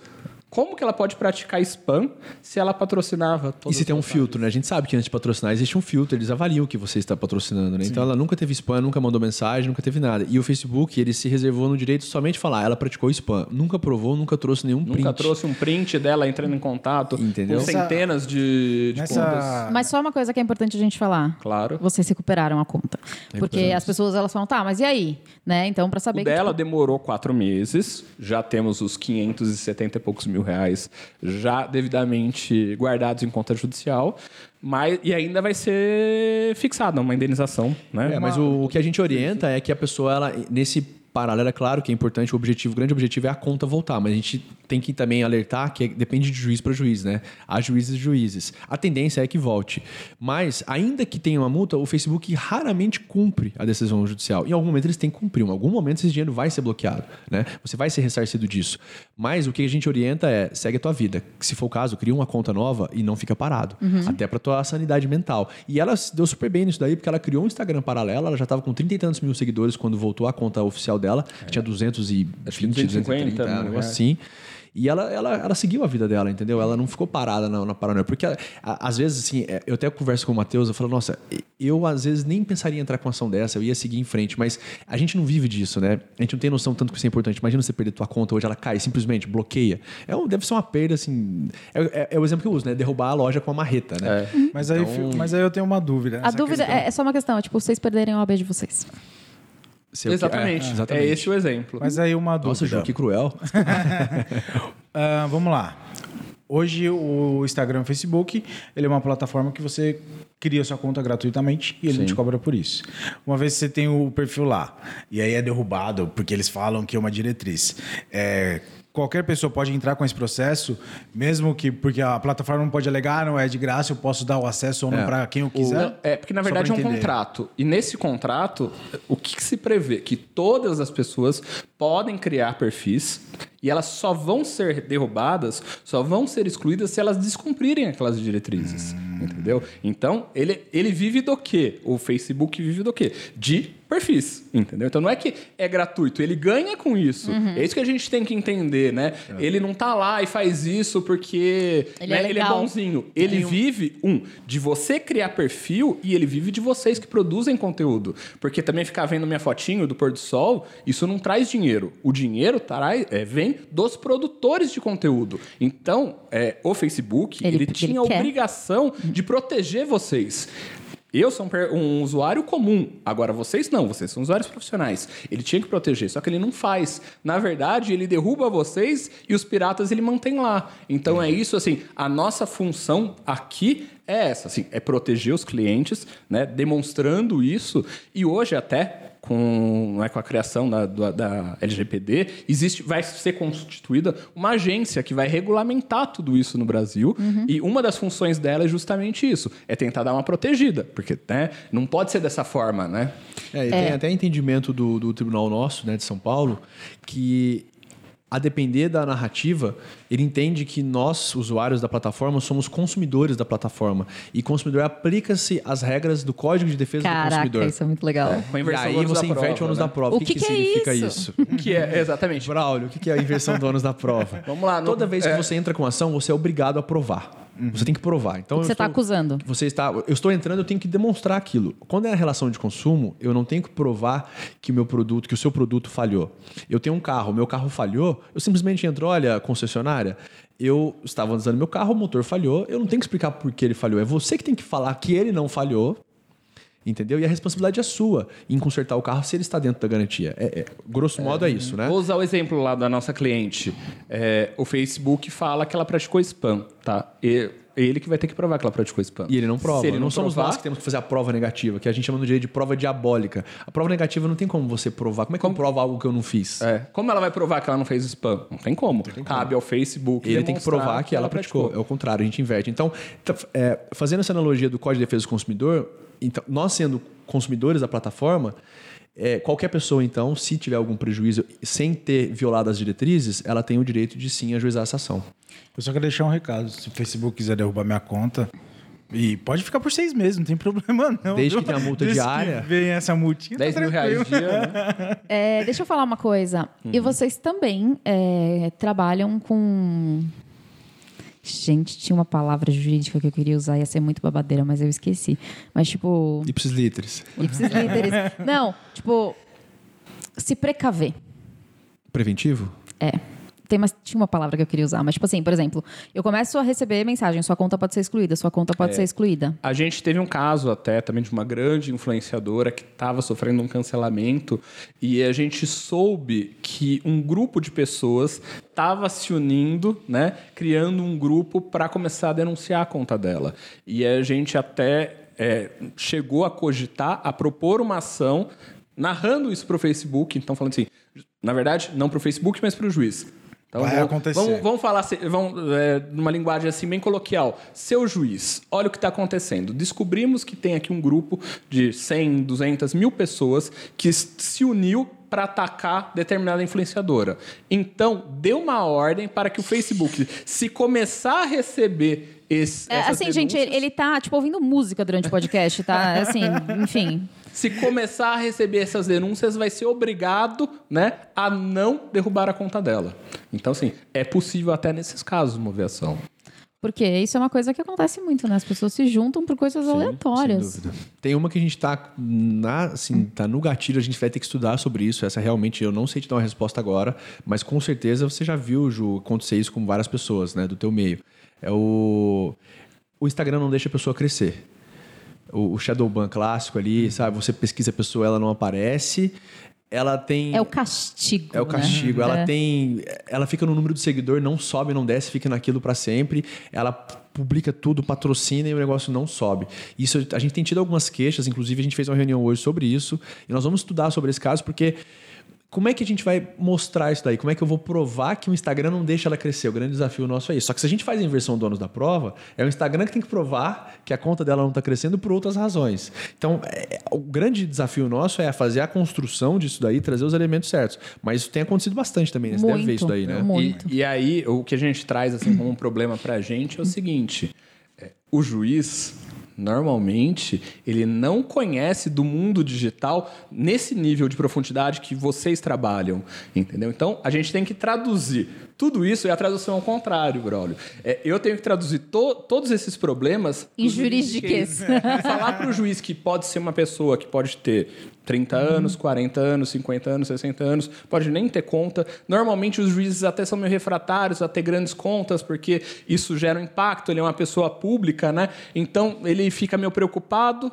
Então ele não conhece muito bem o mundo do Instagram e aí eu tenho que demonstrar para ele, olha, a pessoa que está tendo uma limitação no crescimento. Então isso é o nosso trabalho, é difícil, mas a gente está É tão desafiador isso daí. Uma vez a gente fez uma ação, a gente falou dos stories. Ah, ele foi atacado por meio dos stories. E o juiz devolveu, pediu pra gente espe- é, explicar o que eram os stories. Então hoje a gente já faz tudo que a gente coloca, a gente coloca assim direct, a gente coloca nota de rodapé. Não sei o que é dos stories. Postagem Caixinha de perguntas, a gente prazo coloca tudo nota de rodapé tal. pra ficar claro. A gente já foi aprendendo isso daí aí com o tempo. Uma vez o Matheus me mandou alguma coisa pra eu ler e, e eu observei isso. Tipo assim, uma petição inicial tinha 800 páginas, mas era, tipo, tinha foto, flecha.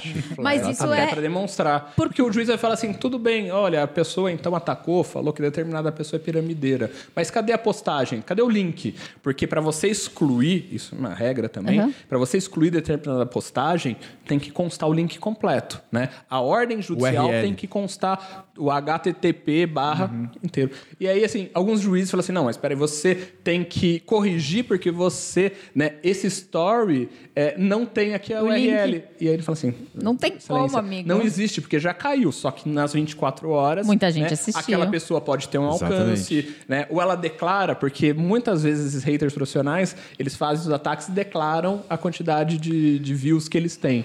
E aí a gente tem que usar isso para fazer a construção. Gente, vocês perceberam que eles estão falando sobre o óbvio precisa ser dito, né? Porque a gente fala total, muito o sobre isso. Porque pra gente é muito óbvio. Assim, ah, tipo, pra, pra eu, pra mim e pro Braulio, e agora pra vocês que estão super especializados nisso, tudo de digital é óbvio. Pra nós três, o juridiquês é óbvio.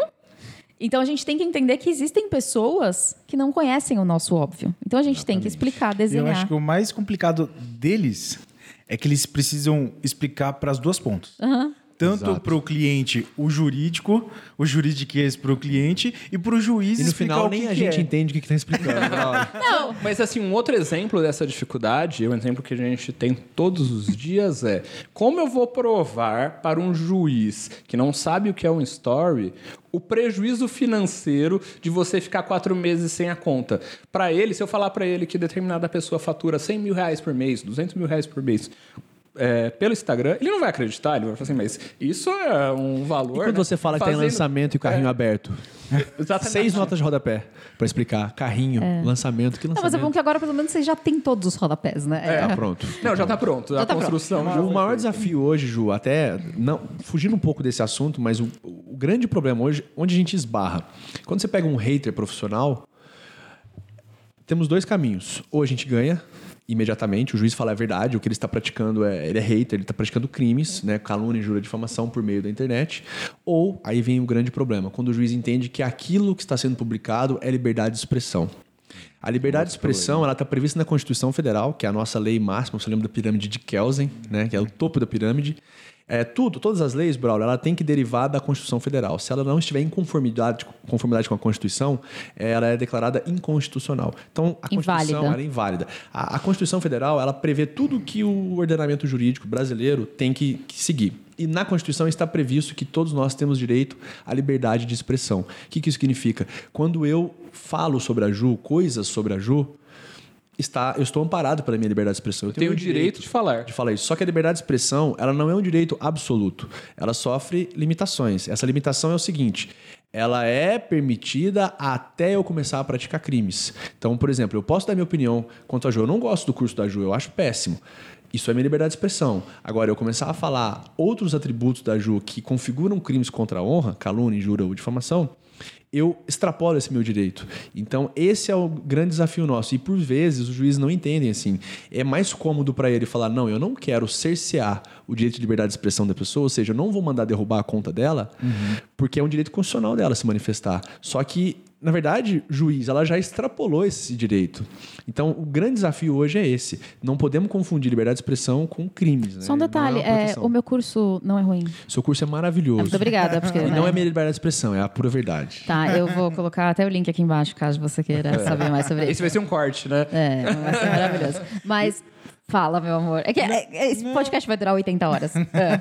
Não, é, hoje, como vocês, advogados, olhando para esse lado digital, existe já juízes também Que já entendem? entendem ou estão se especia- especializando, ou existe algum, é, sei lá... Poderia ter uma vara digital, né? Isso, Eu acho que é seria isso. bem relevante. Ter Principalmente pela, pelo aumento que teve. Mas né? já, já tem Mas isso eu vou, algo eu vou falar? Braulio, com base na, numa experiência que eu tive recente. Um desses clientes nossos, eu tive que fazer uma sustentação oral no Tribunal de Justiça.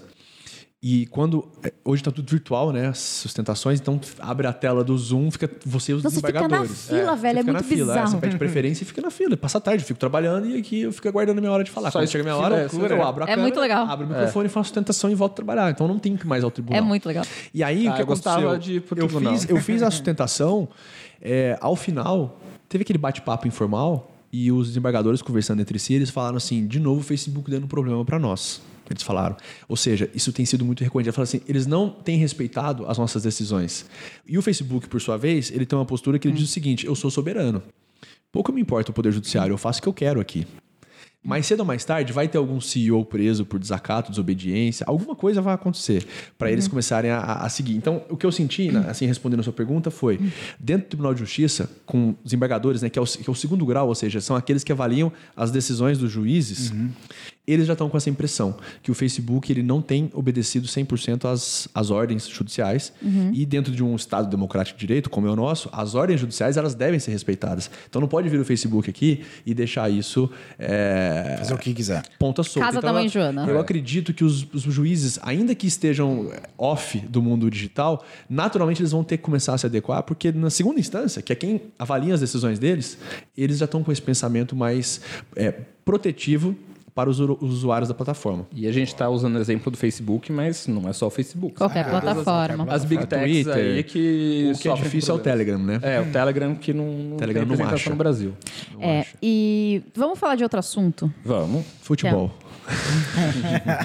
Eu não. Eu, eu- assim, eu sou uma pessoa meio doida porque eu amo Copa do Mundo, eu assisto todos os jogos da Copa do Mundo, mas futebol, tipo, Você não normal. gosta, Ju? Não. Faz questão, não. Mas enfim, deixa, vamos voltar pro. Vamos falar de outro foco. assunto. Tá. vamos falar de cancelamento? Vamos. Bom, gente, eu já falei várias vezes, se você é um cancelador, não faça isso com outras pessoas, porque são outros seres humanos. Eu sempre falo, né? Tipo assim, por mais que a pessoa erre, cara, ela não merece passar por isso. Você deveria se colocar no lugar dela ou colocar algum familiar teu. Você gostaria que o teu familiar passasse por isso? Mas, justamente por, por a gente poder criar é, contas falsas, né? É, e a gente está escondido atrás de um computador, de um celular, as pessoas elas acham que é casa da mãe Joana também e que elas podem fazer o que elas quiserem. E agora também já está um pouco até pior, né? Um dos casos que eu passei, que a gente acompanhou juntos, de um cancelamento meu, a pessoa botou a cara lá e falou um monte de bizarrice, enfim. O que, que a pessoa que está sendo cancelada, o que, que ela Tipo, ela tem direito? ela pode fazer alguma coisa? Tipo assim, lógico que a gente tem a parte emocional, que é uma parte muito difícil para todo mundo, mas eu sempre penso, às vezes o dinheiro ajuda na parte emocional, né? Então vamos que é o falar dano sobre moral. isso. É. Quer começar? Vamos lá. Até, vamos usar o seu exemplo, Ju. Quando você teve o problema, a gente tem sempre dois caminhos. E aqui a nossa atuação não é só jurídica, do ponto de vista ajuização, moveação, fazer boletim de ocorrência. É meio psicológica É, também. a gente tem uma atuação psicológica também e de controlar um pouco né, é, aquele momento da crise, é a gestão de crise. Então, assim, tem dois grandes caminhos. O primeiro caminho é não fazer nada, deixar o, o tema esfriar.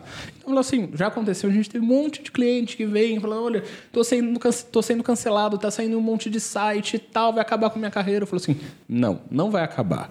Espera, respira. Espera três dias. Daqui três dias a gente conversa de novo. É uma turbulência, é um maremoto. Você vai passar por isso. Mas o que vai acontecer, você vai ver que daqui a pouco outra pessoa vai ser cancelada. Todo mundo E vai outra ser. pessoa vai, vai nova ocupar o seu notícia lugar. aparece. entendeu? É. Tem uma nova notícia, acontece alguma coisa e tal, e esse assunto vai acabar. A gente teve um caso né, de um cliente que não foi você, foi uma outra influenciadora que, assim, a gente- ela achou. E ela não era pequena, não tá? era Porque pequena. essa eu sei que é de quem eles Era estão falando. grande, bem grande. Grande. E aí eu falei pra ela, falei assim, olha, me ligou de noite, é, nem mora no Brasil e tal. Eu falei assim, fica tranquila. Esse tema, é isso? Esse tema amanhã vai acabar. No outro dia ela falou assim, é, deu uma esfriada. Passou mais um dia e ela tinha feito um lançamento, que essa é uma questão que a gente vai falar depois, do cancelador do hater profissional que, que faz os ataques perto de lançamentos. Ela falou assim, olha, tinha um lançamento e eu achei que ia faturar tanto, faturei tanto mais 75%, ou seja, quase dobrei o que eu achei que ia faturar. Então, esse é um caminho. Mas esse caminho a gente usa quando a gente vê que o ataque é pequeno e também para evitar que aquele assunto continue né, na, na pauta. Agora, quando os ataques são reiterados, a pessoa está fazendo isso e a gente vê que a pessoa está fazendo para ganhar dinheiro, aí é moveação, propuração, civil, criminal e para cima. Tem outra, outro macete que a gente costuma recomendar também, a depender da, da pessoa, são dois, na verdade. E a gente já, já teve esses dois exemplos. O primeiro, fechar a conta, fecha a conta, Privada. deixa ela privada, porque as pessoas ficam muito curiosas para ver quem é você e, e, invariavelmente é, a gente chama de coliseu da internet, né? As pessoas elas gostam de ver você sendo massacrado. Gostam então elas entram sangue. no teu post e vão comentar, vai no flow, nem sabe o que tá falando, olha os últimos comentários e simplesmente replica aquilo. Então a gente orienta, fecha o teu Instagram, ou se você fala, não, eu não posso fechar porque eu preciso dele aberto e tudo mais, eu quero até aproveitar esse tráfego, tem muita gente que aproveita isso. O que, que- uma vez que a gente fez, isso, a gente chama de post isca. Eu criei um post com a nota repudiando tudo aquilo. Falei, olha, estão dizendo, exemplo, que eu sou um estuprador. João é um estuprador. Falei, ó, pessoal, nunca É. fui estuprador, nunca fiz isso, não tem nada disso, isso aqui são invejosos que criaram, pre- meus valores são esse, esse, esse, esse, não sou estuprador. O que acontece? O João vai ser atacado. Vão ser atacado. bombardear. Nesse meu Sendo post, verdade, eles vão mentira. bater muito em mim. É muito mais fácil atacarem em mim lá. Eu faço uma capa legal sobre o João Estuprador. Uma capa legal, as pessoas já vão bater o olho, nem vão ver as minhas outras fotos. Aumenta eles vão o me atacar lá. engajamento. É. Aumenta o engajamento. Vão responder tudo lá.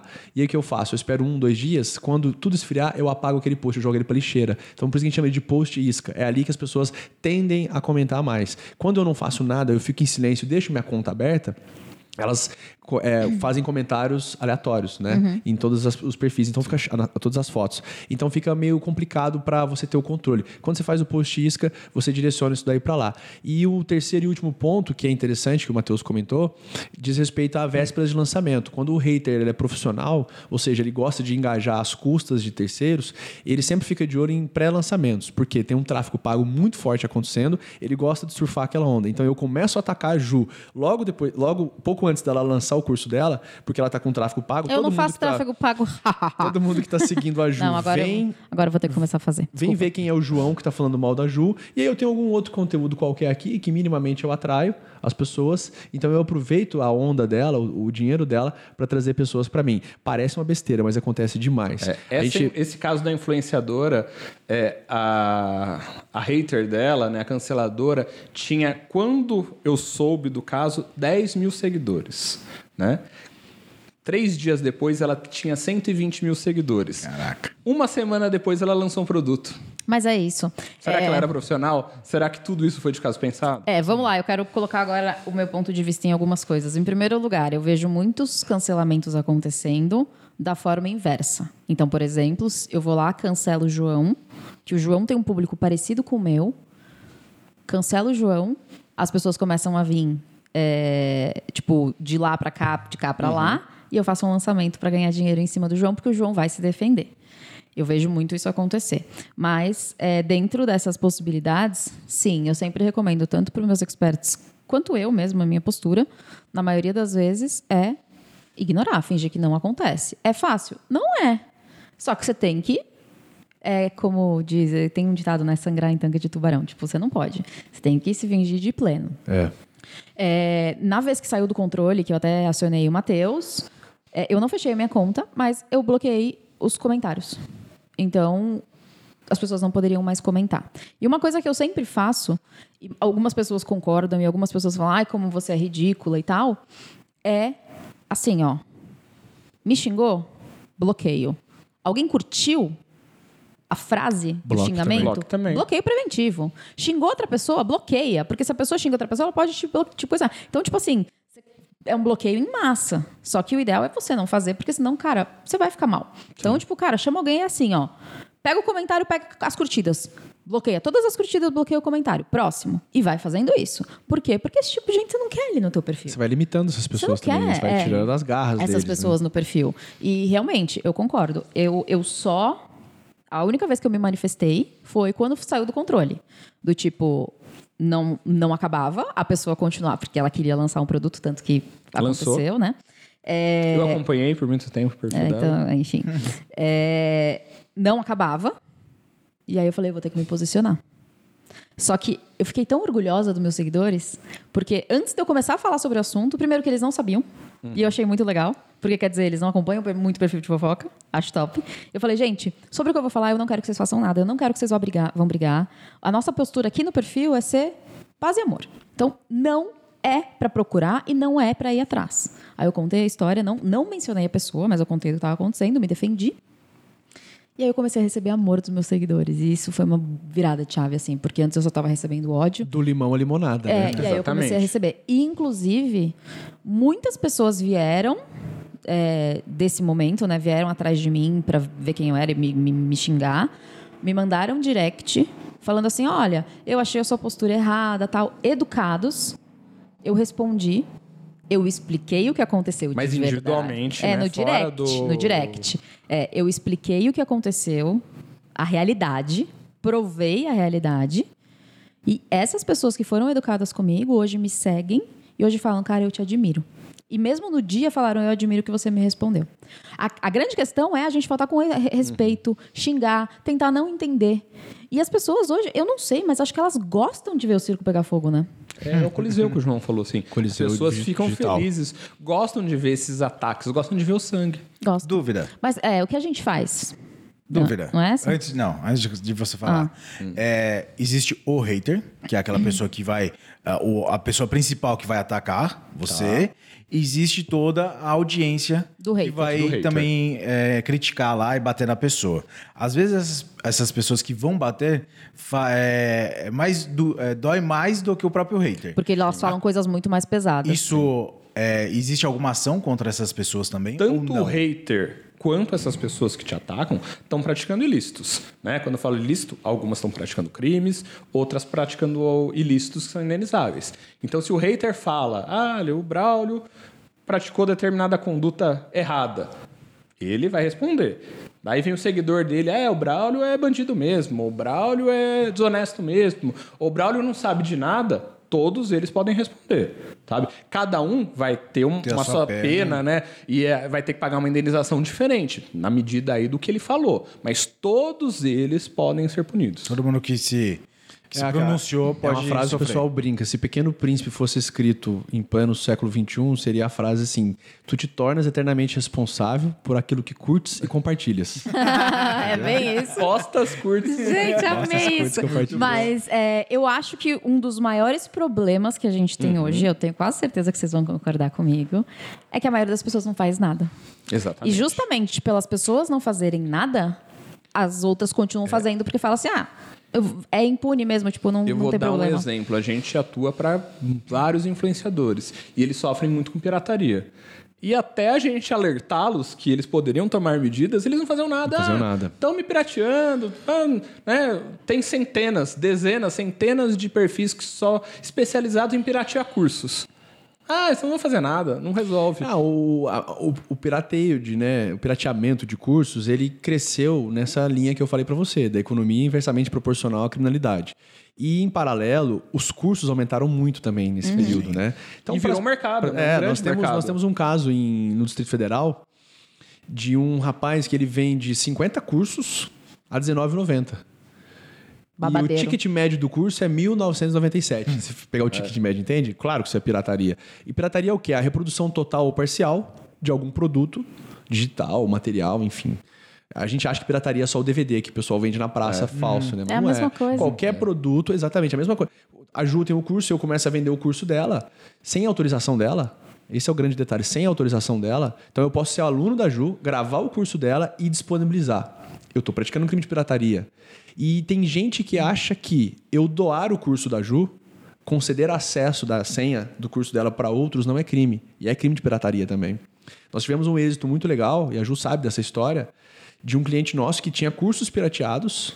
Nós fizemos uma investigação muito boa junto da polícia, descobrimos o endereço dele, conseguimos bloquear as contas dele, que ele vendia, né, por onde ele vendia os cursos, então a gente bloqueou esses valores para que o cliente nosso fosse ressarcido lá na frente. Ele né? foi preso. E ele foi preso. Ele foi conduzido na delegacia e entraram na casa dele, prenderam computadores, notebooks, Então, para quem com acha celular. que não, não acontece nada, acontece. Acontece. Só que a, o que a, a vítima, né, e o produtor digital, ele também tem que ir atrás, né? Ele não pode ficar naquela E o posição. principal, Ju, dessa história, que é o seguinte: eu, enquanto é, é, vendedor de curso sem autorização, pratico o crime de pirataria, tá?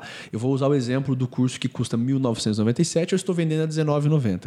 Você, claro que você sabe que não é o curso oficial. Se eu estou comprando o curso dela a R$ 19,90, eu sei que não é dela. E aí, eu tendo ciência que o curso é pirata, E é ou fácil seja, de que não saber, é né? verdadeiro, que é muito fácil, eu pratico crime de receptação que é adquirir coisa sabendo ser produto de crime. Ora, se o curso é pirata e eu estou adquirindo sabendo que ele é pirata, eu pratico crime de receptação.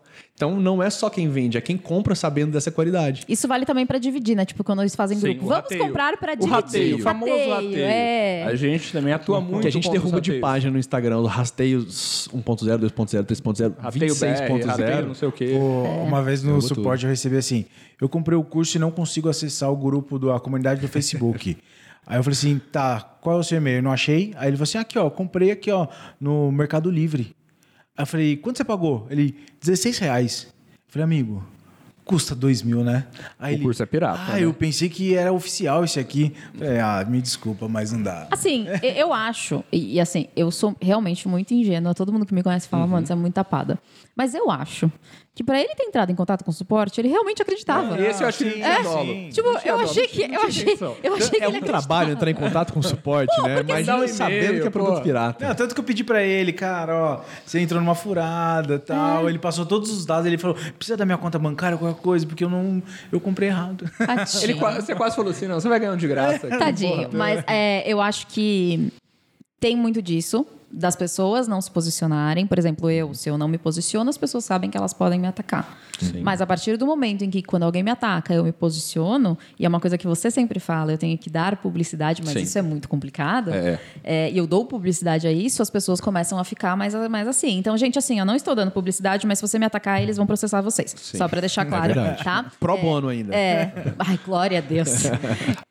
Braulio, pro bono é de aí tá- graça, entendeu? tá Quando aqui, não-. De graça, amor, de graça, de graça. É, Essa, 0800. Isso é uma coisa que você precisa saber pro bono, entendeu? Pro bono. Mas é, é isso, né? Cê- cê- as pessoas precisam começar a se movimentar. Essa é a questão. Porque a adoção das medidas, ela também tem, tem dois impactos, né? Aquele impacto direto. Então, pô, sofri agressão, tomei prejuízo, tô sendo ressarcido. Mas, de outro lado, é para servir de alerta. Fala assim, pô, se eu mexer... Ó, a Ju foi vítima de um, de um ataque e ela tomou uma medida, os outros vão falar assim, pô, será que eu também vou atacar ela? É melhor atacar o outro que o outro não faz nada. Ela, a gente tem certeza que vai ter uma consequência. Até porque Então, vocês é viram quem são meus isso. amigos, né, gente? Se alguém sumir assim, a culpa pode ser deles. Que horror, misericórdia. É mentira, tá? É brincadeira. É, a famo- Hashtag somos todos da paz. É, bandidão. A famosa emprestar a senha. É Mesma pirataria coisa. também Mesma entra coisa, tudo. mesma A, coisa. a senhazinha do Netflix ali pro amigo. Distribuir, aí entra no, no tipo penal, né? no tipo verbal, é um, é um dos verbos do, do crime. São vários, né? Produzir, blá, blá, blá, distribuir, Não, porque dar acesso. tem entendeu? muita gente que chega e fala assim, não, mas é eu e meu amigo, aí eu fico emprestando a senha pra ele. Amigo, você também está fazendo um crime aí. É tudo muito complexo. Mas uma coisa que eu acho que é muito importante, e que eu fiquei muito feliz, inclusive, é o fato de vocês estarem cada vez mais querendo se profissionalizar. Porque vocês já são muito bons, tá? Só pra deixar claro, gente. Mas querendo cada vez mais ficar ainda melhores nesse sentido. Porque eu vou dar o próprio exemplo da contabilidade, porque isso eu tenho propriedade para falar. Hoje, o meu contador, que é o Guilherme Zucchetto, e eu vou deixar o link dele aqui, porque ele é o melhor advogado que. Um advogado. Advogado, Ele é o né? melhor contador que existe para digital. produtos digitais. A gente tem o Braulio. Ai, conta essa história. A gente tem um expert que a gente sempre recomenda o Guilherme, porque ele realmente é bom e ele é atencioso, ele cuida das pessoas. E essa pessoa falou: não, eu vou ficar com o advogado da minha. Eu, com o ad- Vai estar difícil, Deus hein? do céu. Contador. O contador Matheus. Gente, pelo menos eu fico feliz, porque agora o João tem certeza que eu sei que o nome dele é João e não Matheus. É, porque, gente, e agora se eu falar advogado é contador, tá? Porque a gente quer ficar com o contador da minha família. Eu pensei que era aquele contador, tipo, de 90 anos, com todo respeito, né? Que já cuida da família há muitos anos e tal. E é tipo assim, a gente não tem, infelizmente, a gente não tem como obrigar. Mas não é um advogado de 90 anos. Conta a história só da, da última. Contador É um de contador. 90 Ai, gente, é sério que eu falei advogado? Falou. Contador, contador, contador. É, mas conta só a última conversa que você teve com ele. Então, o, desse caso aí, o rapaz perguntou. Rapaz, porque não era um velho de 90 Ah, anos. tá. É. É, era um rapaz, era um jovem. no- era um Era um jovem. Um jovem. E aí ele veio fazendo vários questionamentos e ele não sabia como funcionava a Hotmart, como era distribuído, quem Uhum. que pagava o imposto do quê. Mas tinha taxa, não tinha? Eu falei, peraí, você é o contador, não eu. Então, assim, por que você está me fazendo essa pergunta? Não, não, é é só para mim entender aqui como funciona. Eu falei, puta, mano. Não, e aí, eu assim- tive que, aí eu tive que fazer um zoom com o cara Pra e eu explicar. explicar a parte contábil. Pro contador. Pro contador. Não, e assim, tipo assim, ele falava assim, tá, mas esses. Tri... Tipo, é, tem 30 mil aqui, mas a gente só recebe depois que emite a nota, mas não sei o que dos 30 dias. Tipo, mano, ele não entendia nada. Então, Esse é, o um- barato é- que sai caro, né, Ju? Mas é um Muito. mundo diferente. É É, um mundo isso totalmente que, diferente. Que, assim, que é importante ficar claro. O mundo do direito digital, o mundo digital, é um mundo que não. ah, que as pessoas. Não são todas as pessoas que vivem. Então. Como a gente fala, o juiz não sabe o que é um story. ah, Tem contador que sabe, sabe. como emitir nota de produto, nota de serviço, mas não sabe vender, Exato. não sabe emitir a nota aí do, do produto digital, do produto virtual. Mas isso é, essa é uma questão. É, e a gente pode ir até mais longe. Vamos supor que o João tivesse sido médico. Ele foi. O que, que você queria ser? Você sabia? Sabia. Queria ser pediatra porque eu gostava do meu médico quando eu era criança. Ai, que fofinho! Então vamos supor que o João hoje é pediatra, né? E se vocês não sabem, inclusive eu quero avisá-los de que o Braulio me empurrou no ano novo e eu rompi o ligamento do meu tornozelo. Ah, Maria da de Penha. Maria da corporal, Penha. Maria da Penha, ação penal pública incondicionada. Ou Exato. seja, o Ministério É, a Público partir de propõe- agora, pode ser que É o Ministério Público. Tá. Que a delegacia então, aqui já- E quando a pessoa fala mentira, como é que é? Ah, Ah, tá, não, Imputa um beleza. fato falso? Difamação. Muito Não, bom. Você tem não- seis Não, meses, mas brother. Isso é crime calúnia. Calúnia também, Agora, é se instaurar uma investigação, denunciação caluniosa. Denunciação Tá, gente, deixa eu voltar pro foco. Não, mas Só que eu sou advogado da Ju, tá? Desculpa dizer, brother, mas aqui... E eu sou o João, contador. Ai, gente, eu não aguento. Mas, ó, vamos fazer o seguinte. Depois que eu finalizar esse podcast, que a gente se despedir, eu vou contar essa história de que ele me empurrou. Isso, vocês vão ter que concordar comigo que ele me empurrou, beleza? Mas a gente vai contar isso depois que a gente finalizar. É, bom, por que, que eu tô falando sobre isso? Ah, ele me empurrou. Vamos lá. Certo. Eu rompi o ligamento. E aí, em quem que seria mais prudente eu ir? No João pediatra ou na minha ortopedista? Ortopedista. Essa é a questão. Por exemplo, assim como o Guilherme ele é especialista em produtos digitais e hoje ele está num ponto que ele não atende mais nenhum outro tipo de cliente. Ele só atende quem tem produto digital. Por quê? Porque ele estuda sobre isso e ele é especialista sobre isso. Qualquer coisa que eu pergunte para ele sobre isso, ele sabe. Vocês, vocês estão se espe- especializando cada vez mais no, no direito digital. Então eu tenho certeza absoluta de que se eu tiver qualquer problema e minha conta caiu, me piratearam, me cancelaram, falaram mal de mim, vocês vão saber como resolver. Ao, ao contrário de eu procurar, por exemplo, o advogado da minha família, que tenha 90 anos ou não, e, gente, eu não tenho absolutamente nada contra quem tem 90 anos, tá? É só querendo dizer que a pessoa já é mais antiga. Vocês me ajudam se eu for cancelada, Claro. tá? Muito obrigada. É, é diferente de eu procurar o advogado da minha família, que está lá há anos, e que é aquele que usa terno e gravata e que faz questão de ir na audiência, usa coisa que é tudo formal, ele não vai entender nada do que eu tô falando. Exatamente, Então, é um mundo diferente. então a gente às vezes fala assim: ah, mas eu preciso de um advogado de confiança. Precisa. Confio neles, posso passar minha confiança. Mas a questão é: não é só a confiança. É saber que o profissional está qualificado para te atender na demanda que você precisa. Porque se ele não entende nem o que é uma story, como que ele vai explicar para o juiz o que é uma story? Como ele vai traduzir, né? Como Exato. Ele vai traduzir Isso, isso do dá um direito. corte tão bonito. A minha mãe, ela quer que eu entre com um monte de ação pra ela. Ela tá com um problema. Depois a gente vai fazer um corte do podcast hoje, eu vou mandar pra ela. Tá bom. Porque ela quer que eu entre com ação de não sei o que do documento do carro. Eu não sei o que, que é. Eu falo, mãe, é como se você fosse fazer uma cirurgia no olho e eu sou ortopedista. Eu falo isso pra ela. Eu não sei fazer. Ela, ah, você é meu filho. Como é que é sua mãe? Como é que chama sua mãe? Marilda. Marilda, é o seguinte: o João não é capaz. Isso. Tá? A gente pode acontra- encontrar um outro advogado. A gente indica, né? A gente indica. E assim, eu tenho certeza que esse outro advogado vai ser melhor que o João. Porque o João ele, não é, ele é bom muito. em outra coisa. Muito obrigado, Mas João. a gente te ama, Marilda. Se a senhora for cancelada nas redes sociais, aí, Aí sim. sim. É, a isso aí. resolve. Aí vamos lá. Se você abrir o Instagram e falar mal de alguém, xingar alguém e tal. Isso der uma super repercussão, deixa com a aí gente. o João te ajuda. Isso, obrigado. Pro bono Ju. também. Um beijo, mãe. E aí? Bom, gente, a gente já tá aqui há 300 horas, é sério. Gente, É. desculpa que o podcast tá muito longo, mas a gente podia até fazer uma parte 2. Inclusive, se você quiser uma parte 2 deste podcast, comenta aqui embaixo pra Dá gente. like que, aí. É, se, você, se muita gente quiser, a gente vai Chega marcar. lá, não Muita coisa. comentário, tamo ferrado. Não, Comenta aí, gente. eles comentam, eles são gente boa. Ajuda a gente. Gente, Gente, então é o seguinte: chegou a hora de vocês indicarem livros para as pessoas que estão nos assistindo. Não necessariamente tipo um Rogério Sanches da vida, porque eu acredito que nem não, todo mundo queira jurídico- ler. Mas, por exemplo, algo pode ser um livro que seja tipo que vai ensinar alguma coisa para as pessoas, mas que não tenha muito juridiquês, ou um livro que mudou a vida de vocês de qualquer tipo. Por exemplo, Poliana, que é um livro lindo, ou Pequeno Príncipe. Ah, desculpa, gente, a Poliana é muito maravilhoso. Se você nunca leu Poliana, Gente, por favor, vai ter um link aqui embaixo para você ler Poliana. Leia Poliana. E só para deixar claro, não é um link para baixar o PDF, é para comprar, tá? Ah, só tá. para deixar claro. É. Se não é editora, né? Pode ser que nos procure. É.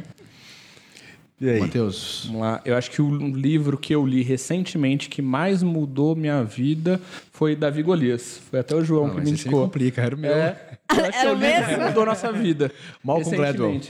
Ótimo. Ele escreve. Tem dois livros dele são muito bons. Um chama Outliers, que é, fora de série, e esse chama Davi Golias. Esse livro é impressionante. Esse livro é ótimo. Ele coloca sempre, ele faz a.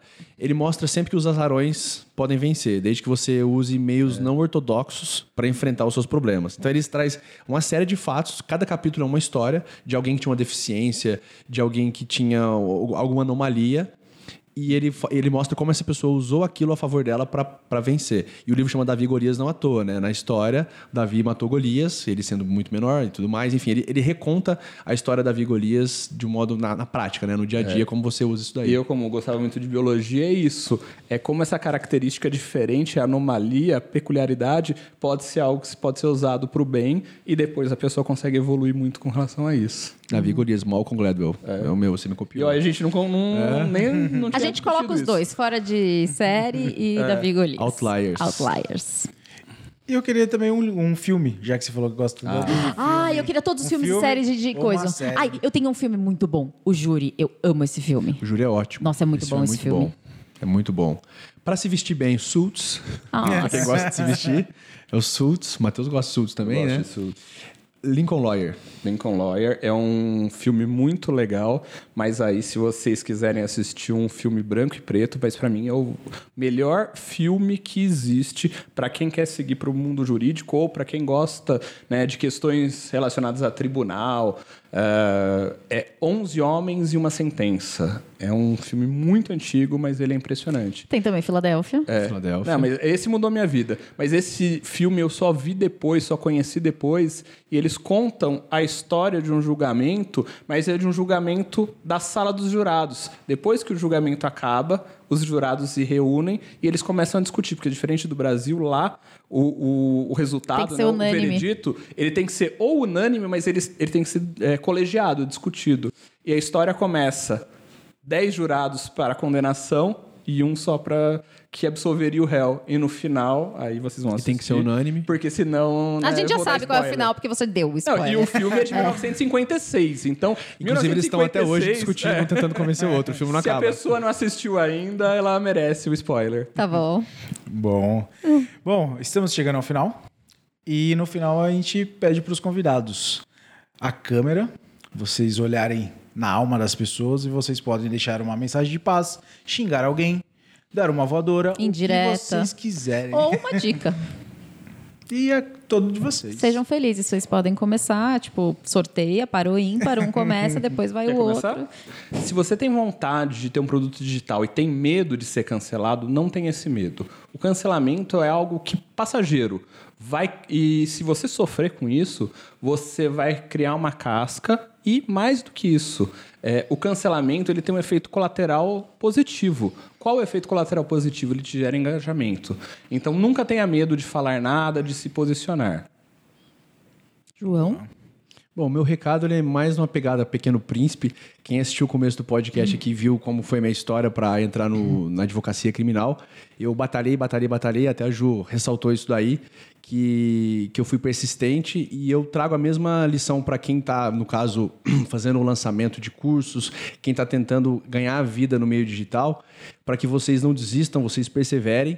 E tem um, um ditado que fala que quando você vê o cortador de pedras dar martelada, você vê ele dar 100 marteladas e a pedra não quebra. Mas na centésima primeira, a pedra se racha. E aí você chega na conclusão que não foi aquela última martelada, mas todas as outras que vieram lá atrás. Então, seja lá qual for o teu negócio, o importante é entender e saber perseverar que o resultado vem. Gente, eu tô chocada com esse homem. Pô. Eu amei isso. Eu posso copiar? Pode, eu peguei no Google, mentira. Não, mas ó, vocês viram o que eu falei, né? Vocês viram? Eu perguntei se eu posso copiar, então se eu falar a frase, ele me autorizou, entendeu? Não é pirataria. Não é pirataria. João, o contador. Matheus, o contador. É, Matheus, o contador. João, é, Matheus, o cortador de pedras, né? Gente, muito obrigada por terem vindo, por terem aceitado o meu nosso convite. Ju, eu fico vendo vocês aí com os cortes de podcast. Eu acho tão chique esse negócio do microfone aqui. Eu sempre quis fazer um negócio desse, sabe? Não, mas a Falar. gente vai trazer vocês de novo, a gente vai falar várias coisas. Achei muito legal esse negócio. Mas de verdade, foi uma honra ter vocês aqui, um prazer. e Obrigado, nós que agradecemos. onde as pessoas te acham? Acho que o melhor lugar pra achar a gente é no Instagram. O meu é arroba Mateus Pulpo. O meu é joão.mazieiro, M-A-Z-Z-I-E-I-R-O. Estará escrito embaixo do seu nome. E é importante dizer, né? Mateus tem H.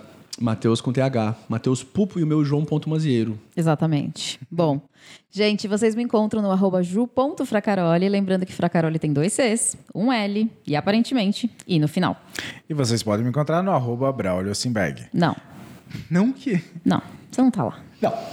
Eu tenho a- conta lá. Você tem a conta, mas você não tá, você não, as pessoas não te encontram lá. Eu acho que encontra. Tá, não, quando eu segue o passo por lá. segue. Tá tudo bem. Segue lá que vocês vão ver só como eu tô lá. E esse podcast também tem um Instagram, arroba versão digital podcast. Segue lá também. E, gente, eu não sei onde vocês estão, mas onde quer que vocês estejam, eu sei que vão ter vários botões e vocês já sabem o que fazer. Apertem esses botões: seguir, inscrever, curtir, comentar, compartilhar. Gente, manda para os seus amigos, manda para um monte de gente que você conheça, ajuda a gente a chegar mais longe, ajuda a gente a mostrar para muitas pessoas que o digital pode ser um caminho incrível. Muito obrigada por estarem aqui. Até nosso próximo episódio. Tchau. Agora eu vou contar sobre a história, entendeu? Eu vou até travar o meu. O negócio é o seguinte: vocês vão me dar razão e se vocês não forem me dar, eu tenho certeza que vocês vão me dar mesmo sem me dar. Já Vamos tá lá. dado. A razão é sua. Bom, é o seguinte: vocês estão andando de mão dada com as suas esposas. É reconstituição aqui do Tem constituição fato. do crime, exato. Perfeito. Vocês estão andando de mão dada. Quando vocês vão fazer uma curva, Uhum. a pessoa que está do lado de fora, ela tem que fazer a curva mais aberta, correto? Sim. Porque se ela não fizer a curva aberta, ela empurra a E o outra caminho é pessoa. maior também, né? Dois corpos não ocupam o mesmo espaço. Exato, a lei da física. E aí, o Braulio, ele não tem essa capacidade. Então, estávamos nós caminhando de mãos dadas, fomos fazer a curva, ele não abriu a curva, ele me empurrou, e no que ele me empurrou, eu torci o pé porque tinha um buraquinho. Então, sim, eu rompi o ligamento porque ele me empurrou. Eu estou errada? Não, você tá certíssima. E mais do que isso, além de processar o Braulio, a gente pode processar o dono da calçada, que deixou o buraquinho, Do né? hotel. É. Aliás, o hotel. Bom, não quero falar sobre o hotel. Mas você também concorda? Braulio, você teve intenção de empurrar a Juliana? Não. É Mas ele crime agiu culposo. com negligência, É crime imprudência ou culposo. É, exatamente, foi. É crime culposo. Porque ele agiu com imprudência. Porque a gente já havia conversado sobre isso. Ah, várias não, não, não, não. É. Ele assumiu o risco. Ele assumiu o risco. derrubar. É dólar eventual. Exato. Tá, mas e quando a pessoa torce o pé? é- é- era isso aqui o degrau? Não, mas era, era muito Tava de pequeno. salto alto? Não, não, eu tava de chinelo, mas assim, foi tipo meio centímetro. Mas ele me empurrou. e eu caí. Tava. Fala que tava de salto alto. Ele que tem que provar que você não tava. Eu estava de salto alto. Você já andou de salto alto, alguma vez? Sabe, Sabe a é dificuldade? Estou me sentindo pressionada. Eu assumo que eu estou errado. Não, mas deixa eu falar. Na- no, no- no dia, a gente até fez stories mostrando a altura, porque é ridículo.